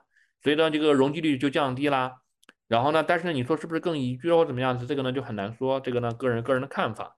然后最后面的话呢，我再说一个结论啊，就最后一个，就是说我在这里面做一个总结，就是说规划的话呢，涉及到特别是城市规划，涉及到利益啊和人数是非常非常惊人的。我们经常听到一种说法啊，叫坚持一本规划、一张蓝图干到底啊，不得随意更改。然而，我刚刚其实讲了一个，我们说这个这些事情的话呢，我们可以看到，如果是你真的一张蓝图、一本规划干到底，不能随意修改，但是呢，你又没办法预测到未来。你又没办法去这个预测技术的变化，也没办法掌握实际的需求，那必然会有大量的，就是说居民的这个抱怨，对吧？如果你真的可以这样干，就意味着你有很强的强制力，对吧？才能够实现一本规划干到底。那么我反过来问题啊，既然你都这么有 power 了，你还管其他人的意见干嘛呢？所以你为什么还要去照顾其他人的意见呢？那你的规划的话呢，又为什么要去照顾实际承受者的这个需求呢？就不会了，对吧？所以说，我们能够看到，在美国，在很多地方，越是影响大的规划，越只是权力的工具。为什么呢？因为越不合理的规划，体现的是权力。那最后的话，我们当然说了，市场会有很多失灵啊，那城市肯定会折腾拥堵，对吧？然后我刚刚说了，高密度城市有高密度城市的问题，低密度城市有低密度城市的问题，对吧？那么这些失灵的话呢，是不是高密度城市我把它变成低密度城市，低密度城市把它变高密度城市呢？那我们可以看到，所谓的市场失灵的话呢，它的结果是，政府如果来干预，政府要么做不好，要么它能做好，但是成本是非常惊人的，对吧？比如说你有些地方有贫民窟的话，你把它都拆了，对于对于这个留在城市里面人当然很舒服啊，但是那些被拆走的这些人，他们怎么办呢？他们没有就业，他们回老家吗？所以说，无论有没有规划，都会有失败，但是谁为失败承担成本这件事情是非常非常关键的。因为我们发现，我们很难让做规划、做决策的人来承担成本。我们原先跟你说只生一个孩子好，谁谁谁来养老，但现在的话呢，真的没有孩子了，农村这些老人有人养老吗？你没办法为他未来的三四十年承担责任，所以说让每个人自己决策是非常重要的，少管，对吧？所以说自由很重要，对吧？那如果是人类人类最终走向失败啊，那么让自己决定自己的失败的方式。刚才呢，香儿老师见缝插针的跟我讲了几句话，因为他正在晚上有一个另一个会议。然后呢，他说呢，今天因为很就是没有办法来到现场跟那个聂老师对谈，特别不好意思。啊，那然后他呢，就是他他特别想跟大家讲说，啊，聂老师呢在微观啊制度这块研究上是一个特别有洞察力的年轻学者。然后他呢，好不容易请到聂老师呢，今天也其实有问题想要问聂老师，所以他呢就想通过我呢，呃，先给聂老师抛两个问题。我那个第一个问题呢，就是香老师特别想问说，最近这几年啊，就是这个大政府不仅仅是中国，也是全球的一个趋势。随着大数据变得越来越完整，感觉人的透明度也越来越高。所以他的问题是说，数字化社会的话，规划是不是变得更可行？然后，即使不是国家来规划，平台一样也不不是一样也在规划吗？平台的规划会不会会不会失败？然后这个问题再延伸一步到智能社会的话，就是说智能是迭代的，是否他们有机会做更高成功概率的规划呢？这是第一个问题啊。然后第二个问题呢，是老师特老师说可能是一个更现实的灵魂拷问，他就想问说，一方面啊，我们都知道伟大是无法计划的，但是另一方面，我们也要承认现实。现实是中国的特殊国情决定了规划不可避免，然后我们都知道这个约束条件下肯定是有选最优。那么，呃，给定规划不可避免的这个约束条件，那么，呃，坎聂老师觉得未来公共政策的规划上有什么可优化的地方没有？啊，这是香儿老师的两个问题，我们等会儿请聂老师来回答。这个香帅的问题好好好困难啊。对，都是这个直击灵魂的这个我们说问题啊。对，就是我我我这个尝试回答一下，就是说，呃，我觉得规划的话呢，呃，首先的话呢，你在这个现代社会啊，你是不可能不规划的，就就没就没有办法，因为我们这个呃，就是说，主要是人对这个，就是我们已经不是一个丛林社会了，对吧？比如说你像食品安全，你像药品这块儿，我们没办法像以前那样子，就是说。呃，我们用一些巫医啊，用一些这个什么药，我们就乱试，对吧？你让每个人都试，最后试出来一一个药，嗯，比如说死了二十万人，最后我们试这个东西药是好使的，所以我觉得这个没有办法，对。然后呢，我们也没办法容忍的话呢，有些人因为没有钱看不了病，所以说这个的话呢，我觉得，呃，首先这个是一个很重要的前提，因为你要去干预一些事情，你必然要有规划，对吧？比如土地，对吧？土地这个是比较典型的，就是说因为城市啊。因为做这个 urban economics 的话呢，之前是比较困难的，就是很多人的话呢，他就写了很非常复杂的模型，他没办法去解释这个城市。他因为城市的话呢是唇齿相依的，对吧？就是我的房子盖了之后的话呢，就会影响你的产权。我附近盖了一个学校，立马我的这个房子价值就变高了，是吧？所以这个它是没有办法，所以这个必然是要有规划。所以我这个说规划为什么失败，并不是为了要去否定这个规划。对吧？那就是说最自由的这个地方的话呢，它也是有。但是呢，在这个层面上的话呢，我觉得有两个问题。第一个问题的话呢，相对来说，数字时代是不是使得计划变得更加可行，对吧？即使不是国家规划平台，不是也呃，就是平台不是也一样的规划吗？那这个规划不一样。有一些规划的话呢，是有强制力的，你必须要做的。有一些规划平台的规划，你说叮咚做一个规划，我不买你东西，我干嘛要管你？我理你啊，对吧？然后呢，嗯，比如说像一个网约车平台，他说我觉得两轮车比较好，四轮车不好，然后呢，我就只推这个哈罗单车这种这个共享自行车，我绝对不推这个网约车。那随你的便啊，对吧？你随你怎么弄。但是呢，公共规划、政府规划的话呢，它跟它是有很大的区别的。它的区别的话就在于的话呢，你是强制的。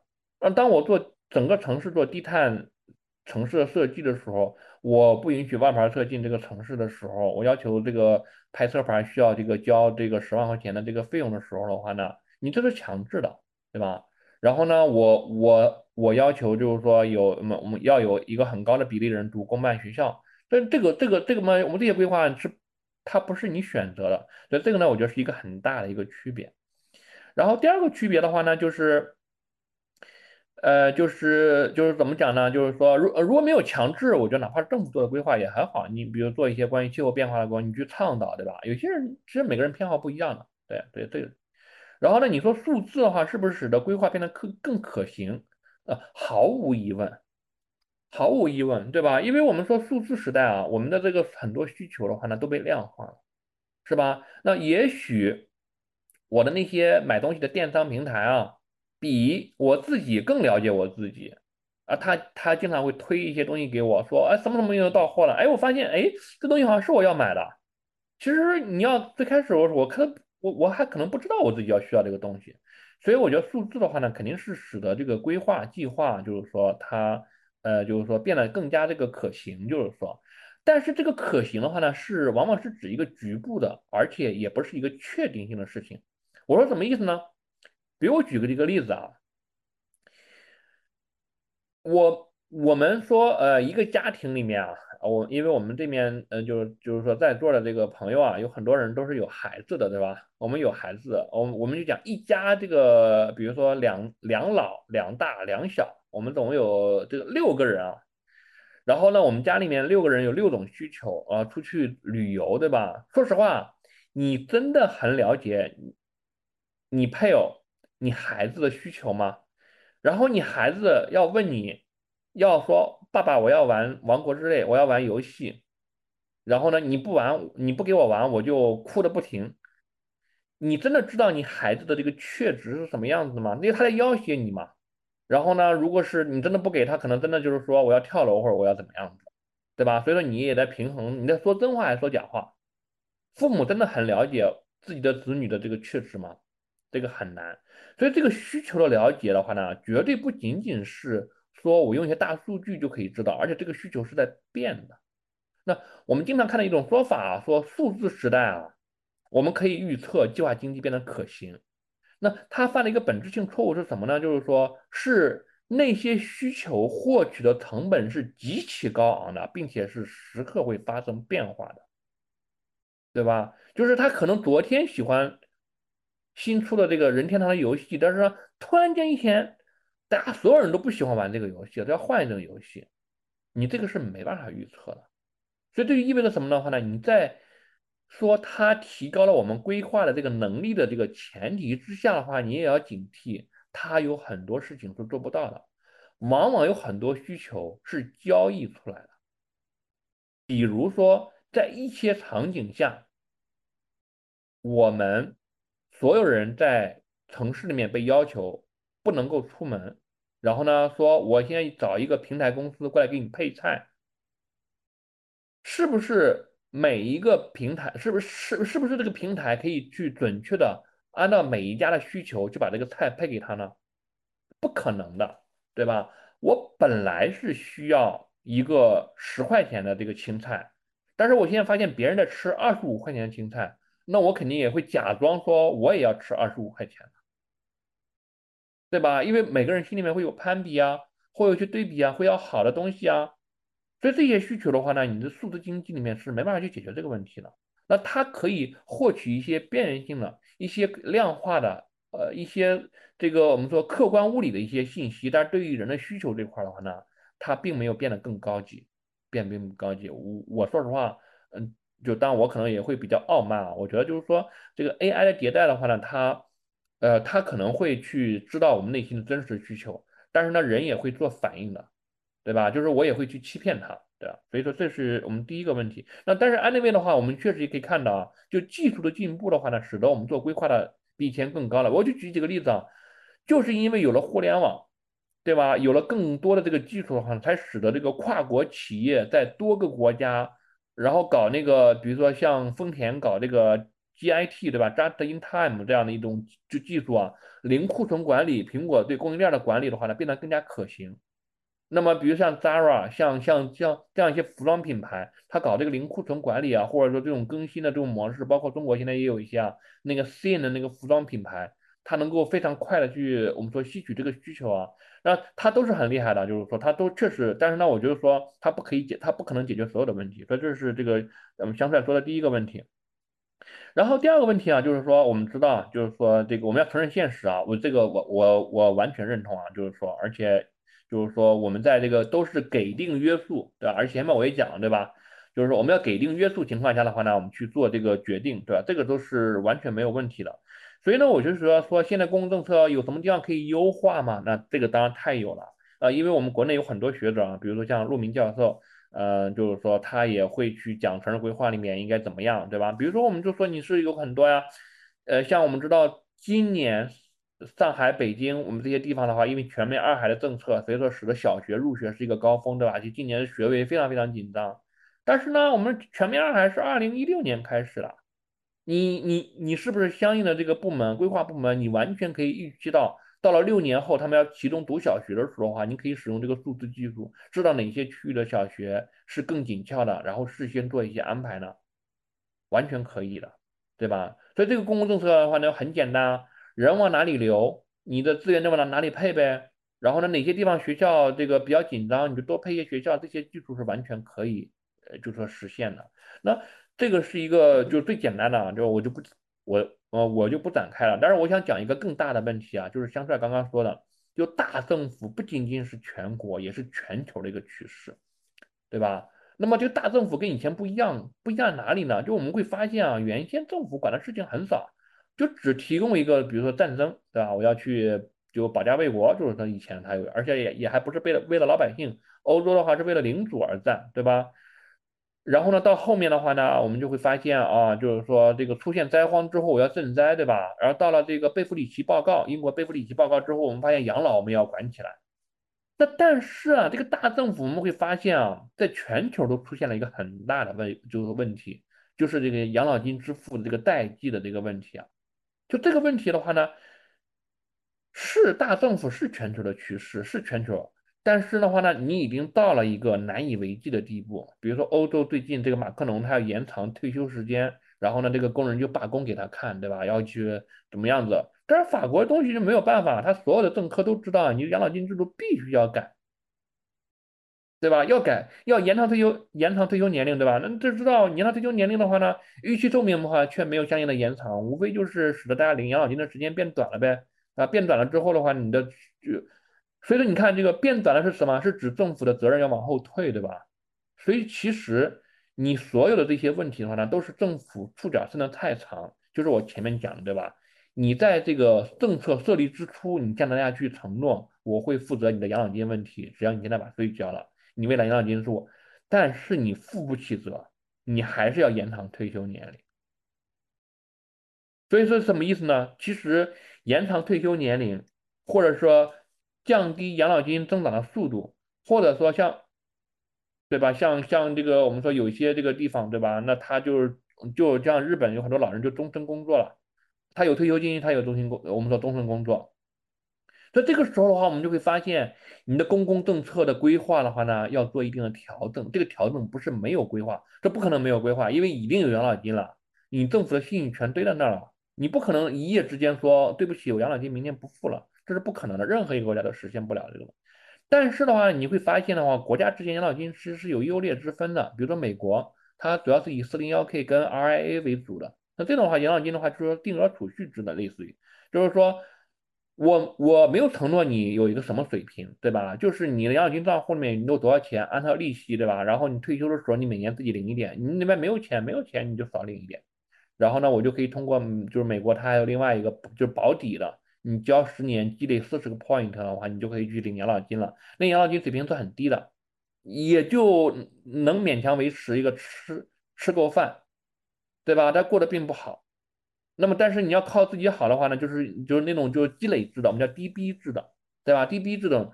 所以我们的公共政策的话呢，是要做往这方面进行转向。你的 plan 往这边转向，什么意思呢？就是说你你政府是要做一些规划，对吧？但是这规划的话呢，是让每个人各负其责。你不能老跟我讲说你现在要参保，老的时候你就可以养老金。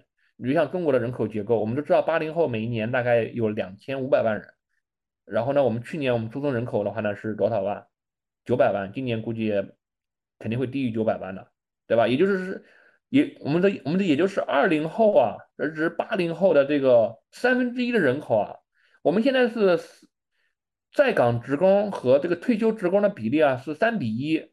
然后在岗职工都天天抱怨说缴费比例太高了之类的，你三个人养一个人都说很困难，到时候一个人养三个人，你首先第一个养不了，对吧？所以说你像八零后的这个养老金，它未来肯定是会有问题的，这这毫无疑问，这这这个这个不是说要唱衰要唱空的问题，你到时候就算你有钱，就算你中国现在马上把养老金投到海外去，然后呢，呃，就是说海外有个国家像中国那样的，过去出现了四十年的经济增长，你获得了很大的回报。那你的人呢？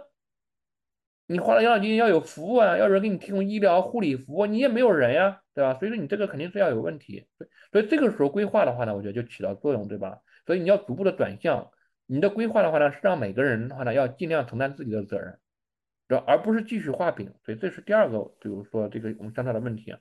所以基于这样的考虑的话呢，我就有太多的领域可言，不管是教育、养老金，我们的城市规划，城市规划里面就是说你公共交通，对吧？那因为我们知道中国现在整个整个城市债务其实规模很大的，你那些地铁的话呢，并不是免费的，对吧？而且地铁承高了很多的债务，而且我刚刚说有很多城市，中国有很多城市的这个地铁，它那个收来的那个票价都没办法维支付它的当年的维护费用，更别说它历史的那些就是说投入那些钱的资本金的回收，对吧？和和这个么和这个利息的支付，所以这些东西的话，你当然要做一定的调整。其实说到底的话呢，还是要做一些市场化的调整，这个呢也是规划，对，对，这是。呃，第二个问题就是说，呃，然后呢，就是说这个其他的话呢，大概有这么些问题啊。刚刚说我可以挑四个这个，啊，就是问题啊，就是说，然后呢，呃，就这边有一个问题啊，就是身边要有县县通高速，然后马上要收一级路，然后呢，县域呃人口呃就不用预测，肉眼可见的流失还使劲的修路，这种规划合理啊？那这种规划呢，肯定是，呃，就是说就是不太合理啊，尤其是这个中部跟这个西部的一些县城啊。它因为中国的话呢是，呃，绝大多数县的人口都是流失的，然后呢，我们的地级市的市区里面有三分之一也是人口流出的，所以你这个人口流出的话，就意味着的话呢，你现在这个基础设施可能就已经过剩了，你未来再修，然后我们经常讲啊，就是说铁路成网、公路成网之后的话就好了，其实不是的，是公路成网之后的话呢，会加速人口的流失，所以说你那些人口流出地的那些铁路，马上就班次要降低了，比如像我老家。他就是修那个高铁啊，他修完之后一年左右的话呢，班次这个间隔时间马上就拉长了。他本来每天有这个四班，现在就降到两班，因为你没有人，对吧？你不能空跑呀，对。所以说这个的话呢，那他这个就就要问，就是说为什么会出现这种情况啊？那这个主要就是因为你没钱，就我刚刚前面讲对吧？公共规划一个最大的一个特点是什么？是你预算约束是软的，就你没钱你还可以修路，这个很奇怪，对吧？那怎么办呢？对啊，那就是要以要有适度的分权，对吧？那就是说，那你为什么可以借钱呢？就是因为我们这个叫统贷统还的政策，对吧？我们以我们说一个省的高速全并到这个省级高速里面，然后呢由省统一来收费，然后呢省统一来建设，那我就可以使用这个赚钱的这个路去补贴不赚钱的路，然后结果修了更多的路，对，所以这个问题，所以你要以一定程度分钱，那你有钱你就修呗，你没钱你就不修呗，那这样的话就好了，对吧？那那所以说很多政策也是这样子呀。那你说医院是不是可以这么修啊？对吧？因为我因为我们很多县城也修了很多医院，对吧？你人口都是流出的，而且你说实话，县城的修的医院，你把这个房子盖好之后，会有好的医生进来吗？也未必，对，所以这也很难，对。然后这个是第一个问题啊，然后呢，第二个问题就是这个呃，城市规划应该怎样把未来的人口增长考虑进去？对，说实话，这个是一个非常好的问题，也是非常难的问题，我觉得我是回答不了这个问题的。就是一个城市的这个人口啊，就是它它流进流出，说实话。我们中国的话呢，大部分这个大城市啊，都觉得我的人口一定会持续流入了，其实不是这么回事。你就可以发现，现在纽约，对吧？我刚刚讲圣何塞，对吧？加州的一些城市人口都在流失啊。它在往南方的休斯顿、达拉斯，然后呢，亚亚亚特兰大这些城市去，我们都流入了。纽约这种城市都会流，就包括美国芝加哥大城市，芝加哥人口流失好长时间了。所以说，中国大城市并不是你这城市一直人口一直会流入的。当然了，你就现在的话，因为大城市、小城市之间还有很大差别，所以你户口放开的话，人口还是会流入。但是呢，你这个放开之后也是有上限的，所以这个人口的预测其实首先比较难的。那另外一方面的话呢，人口的变化的话呢，其实是本来是比较缓慢的，就它这个趋势一旦形成，比如说你的第一生育率趋势，呃，形成之后的话呢，你就会持续很长一段时间，比如十年或者二十年时间，其实你还是可以根据这个人口还是可以做一些预测的。那因为我的这个很多老师啊，还有这个一些这个朋友，他说都人口学界的，其实大家都会做很多预测。比如说像二零一三一四年的时候，人口学界里面就有很多人去预演全面洱海下面的时候这个教育服务的这个供给。你预测这些东西，无非就是说我这个城市要建多少住宅，要建多少这个。其实中国最大的问题的话呢，并不是人口预测的难度，而是说我们不考虑这个人口的问题。比如说像我们国内的一些城市。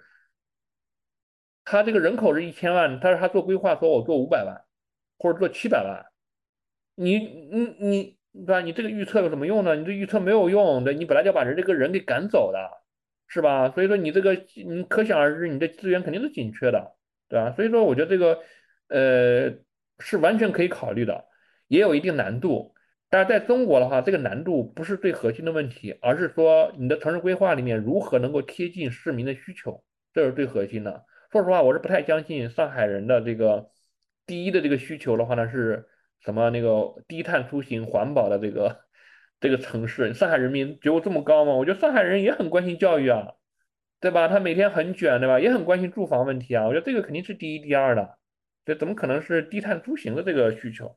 所以我觉得你要考虑，首先要考虑真实的需求。所以这是呃第二个这个问题。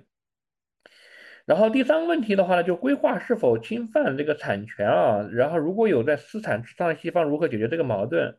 呃，请就北京的规划展开讲一讲。哎呀，我就不就北京的规划展开讲一讲了啊，我就就美国的规划展开讲一讲。对。规划肯定侵犯私人产权，我前面讲过，对吧？你你你买，因为你城市里面的产权是唇齿相依的，对吧？就是你盖个房子，你就会影响别人房子的价格；你盖个学校影响，所以这个毫无疑问。我这个地方的话呢，如果是要把这个工厂给拆掉，建个商业区，对吧？哎，这当然这个影响可能是不确定的。你把工厂拆了之后的话呢，那肯定是就业降低了，对吧？然后你建商业区的话呢，污染降低了，所以呢，这个呢就既会。呃，提高房价也会降低房价，所以说净的效应的话，到底是增还是降，这还很难讲。那那对，但是你在附近建个医院，那大部分人都不高兴了。如果你在附近建个学校，大部分人都是高兴的，是吧？如果你在这个呃附近建个垃圾场，那很多人都不高兴了。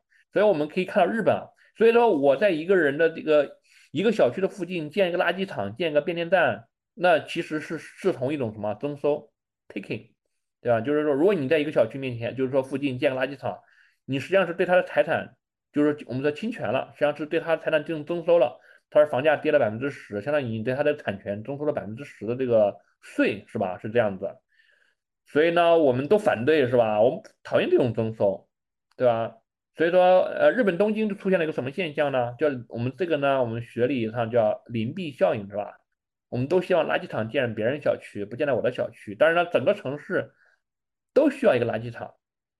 所以日本就不可开交，对吧？然后呢，这个建垃圾场的话呢，日本东京垃圾很多，对吧？垃圾遍地。然后呢，日本要去建垃圾场，然后呢，所有的小区都反对。那日本最后怎么办呢？日本说：“你们别吵了，我每一个区给你们建个垃圾场。”但是垃圾场这个事情啊，它是有一个规模效应的。就是你垃圾场越大呀，你就可以使用更先进的技术，处理的要求就会越好。然后呢，其实效率更高的。你自己建个垃圾场的话呢，它不效率，而且会提升整个城市整体的这个污染水平。所以呢，当然他最近这些年也在反思啊。那我觉得日本这个措施呢，当然肯定不是最优的，但是我觉得也还是不错啊，也还是不错。什么意思呢？就是我刚刚讲的，对吧？如果你们都不想要，那就每个人都来一个。是吧？这是没有办法，是我们说它是不是最优的？所以你说，呃，这个，嗯，从来就没有什么私产至上，对吧？就是西方，你我们经常讲风能进，雨能进，国王不能进，对吧？但这个其实也从来都没有过了。但是呢，我们确实是要正视这个水平上的差异。那因为在美国的话呢，我们知道啊，就是说它这个征收房产，它有基于公共利益征收房产，比如我这个附近要建个垃圾场，我可以把你家房子给征了，对吧？然后呢，增了之后的话呢，这个是可以的，我只要议会同意，就是议会有投票说这个地方是基于公共利益，我就可以把你的房子给增了。然后呢，就是说这个呃，就法院的话呢，当然也会去看，就是说你这个是不是公共利益。那一般来说，法院的话就是议会如果投票的话呢，法院就会承认议会。那么人家说，如果在这个地方建个商场，算不算公共利益呢？哎，这个美国还真的有这样判决，就是说它有一些地区啊。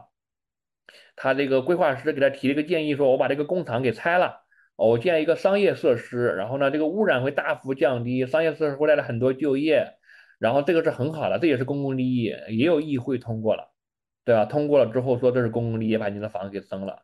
在这里面的话，我觉得是这样子啊，就是说征收这件事情啊，就是在大部分国家都是非常常见的，所以说我们不能够简单的说国外的话呢。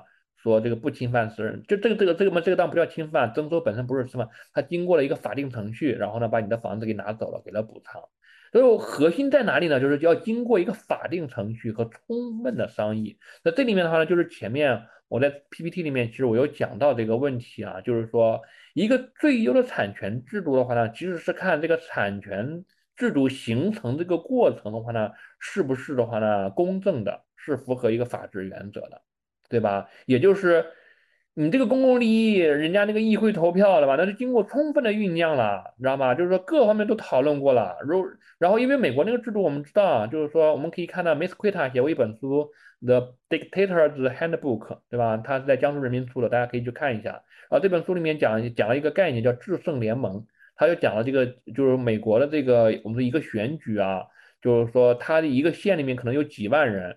那只有几十个人啊，对某个东西他不太这个，呃，就是说他有一个非常强烈的一个印象，然后他们就就就因为这几十个人天天跟他搞事儿，然后呢，就使得这个东西通过了这个，就是他们那个市议会的这个我们说审批，影响了全市的这个，比如几万人，那这就意味着几十个人，他作为这个整个人群千分之一，他就可以影响整个全县的这个政策，对吧？所以说这个的话呢，就是当他是他的这个问题啊。那但是的话呢，就是总的来说的话呢，你经过一个充分的一个法律程序，对吧？那当然，它也有一些东西的话呢是底线，对吧？比如说非经补偿不为征收，对吧？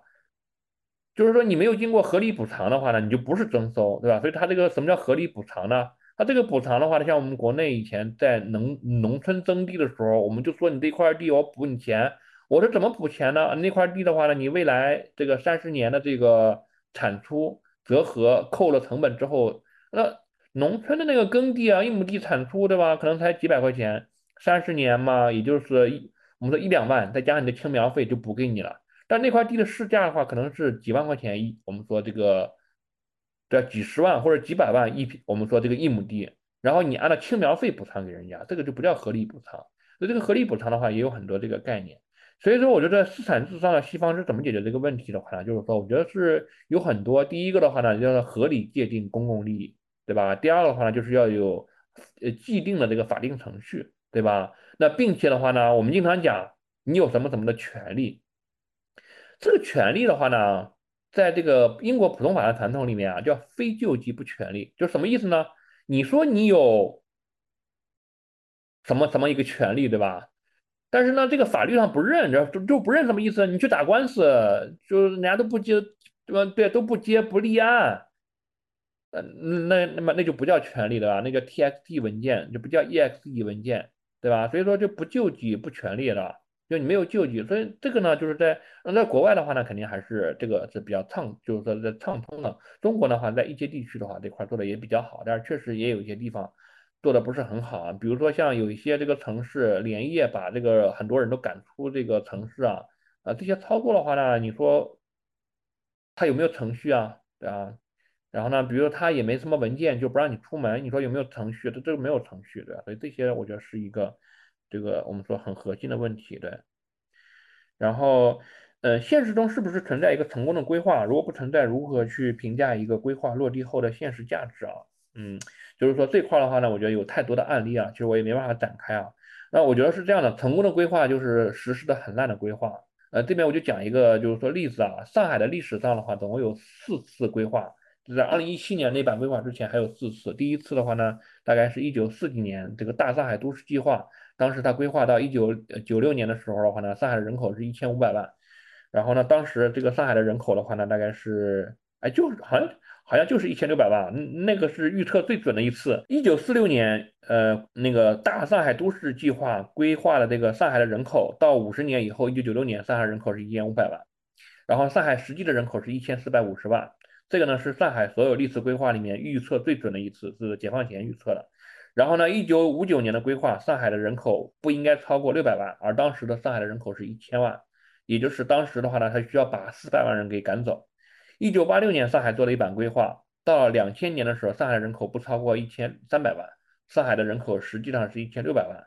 一九九九年的时候，上海做规划，到二零二零年，上海实际居住人口不超过一千六百万，到二零一五年的时候，上海的实际人口已经两千四百万。那我们就可以看你这个规划，你说。就是说，大部分规划其实很难再进行长周期的一个预测。很尊敬的这个大师，他就讲，他说从从从企业里面来看，长周期的这个规划，企业规划最好的一个职能是什么呢？是我用一个很好的规划，让其他规划都落败，就只认我这个规划，同时这个规划放束之高阁，从永不录用。他说：“你可以看到，他同期做规划的很多企业，一本规划做到底，就会把企业给做死了，这个比比皆是的案例。为什么会这样子呢？因为很简单呀，因为这个形势变化的太快了。你房地产市场几一年几变，你一本规划做到底的话，你的企业等着死啊。然后你个人规划的话，也不是一条路走到黑的。”是不是？然后呢？你对于一个国家而言，那你变化也是很中国的这个外部环境跟以前有很大的变化。你真的可以一本规划做到底吗？所以你怎么可能存在一个成功的规划？啊，巴西利亚那个规划做得很好，对吧？然后呢，那个老百姓就是不认账，对吧？你成功的落地，那你还不如在规划的时候你就修修补补。我在建的时候发现很多人不愿意住，那我就看外面你们喜欢什么呀，我就改一改。然后过段时间你的你的偏好又变了，那就再改一改，修修补补。我觉得这个可能就是好的，对，所以这个规划落地之后的现实价值啊，我觉得这个，哎，这个这个这个很难回答啊。就是说，这个呢，就是说，在做经济学里面有非常多的叫政策评估，对吧？政策评估，比如说我我我这个呃有一个比如就近入学的这个政策，对吧？然后呢，如果是我在一九八十年代的时候批量开始用的时候，我可以通过一些计量的手段去检验这个政策最后有没有去实现这个初衷，对吧？它有很多这个呃，就是说技术上去我们说实现这个我们说就是我们的评估，当然这个手段也会不断的变化啊。它这个呃研究方法的变化的话呢，就会催生就是说整个这个研究范式的这个转变。嗯，但安内卫的话就有这个，当然我觉得是这样的，我们应该明确一点啊，就不存在一个完全客观的一个评估的。这个评估的话都是依赖于当时的技术，所以其实我说到底这个什么意思呢？就是说一个规划好不好，我们是说不清楚了；一个规划有什么影响呢？我们也说不清楚了。一个规划就是说这个最终就是说你说到底是落实好还是不落实好呢？我也不知道，不明白。这里面最核心的问题是我不知道规划所影响那个人群他们是怎么想的。你一个城市两千万人啊。你说你这规划好不好？说到底的话，你是应该把这两千多万人他们受到的影响都去排查一遍，并且他还要去准确的知道自己的处境是否发生变化。他其实是不会知道的，为什么呢？我经常跟我我我那个我这个年纪比较，我我这个外甥女前几年在考大学，然后呢，他这个妈妈就是我姐跟我讲啊，说这个这个姑娘现在学习不太好，就是说，然后她现在这个就想玩，就不想好好学习。说你回去劝她。我跟她讲了一个什么事情呢？我说你是一个农村的姑娘，对吧？你要好好学习。为什么呢？因为我说人生可怕的地方在哪里呢？是在于一旦你做出了一个错误的决定啊，你根本就不知道自己失去了什么。你考上大学是考上大学的一个活法，你再回过头来看，就可以看到你没考上大学，你会有什么样的成本。但如果你没考上大学，你会觉得考上大学也没这么了不起的嘛？我也可以去给他们理发呀，也可以去嫁一个人呀。你根本就不知道失去了什么东西。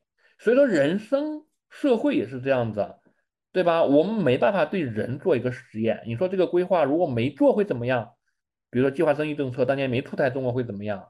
没办法假设，这是很难假设的。那也许计划生育如果没出台，中国现在变得更糟糕呢？不知道，这个真的很难讲。那么，所以说这个就落回到我刚刚在最后面给的结论，因为规划决策的人没办法去替所有受影响的人承担成本，没，所以说你不应该去替他们决定他们自己的命运。当然，这个并不妨碍在微观上你为他们提供各种便利，比如说你不能够说啊，你不让我做规划，那我就啥都不做，那你的孩子读书我也不管什么东西。啊我们就说，为了基本的公共服务的话，有些事情你是应该承担责任。但是在这个之外的话呢，你不应该做太多的事情。对，所以这个尺度的话呢，当然了，就是说，嗯，在我们翻译的那本叫《家图决策的手册》里面，其实是都有讲，大家可以看一下，我们的主张跟这里面其实有很多是比较像的。对。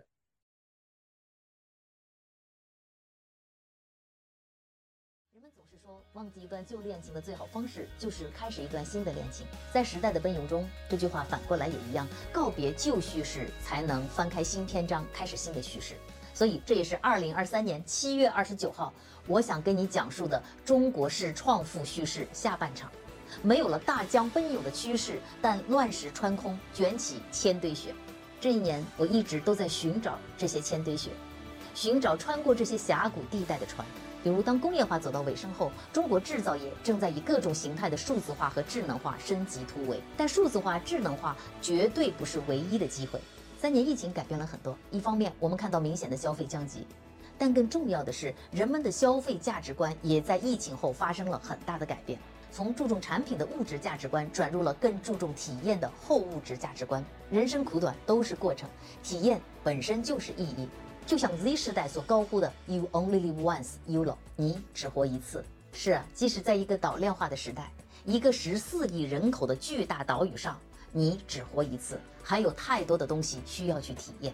所以这一年，当我一次次看见这万千碎浪，穿越这千堆雪，也日渐的感到，告别宏大的旧框架，去寻找那些小而美的新短片，可能是这个时代更好的新叙事方式。我会一直在寻找的路上，当然也期待你的加入。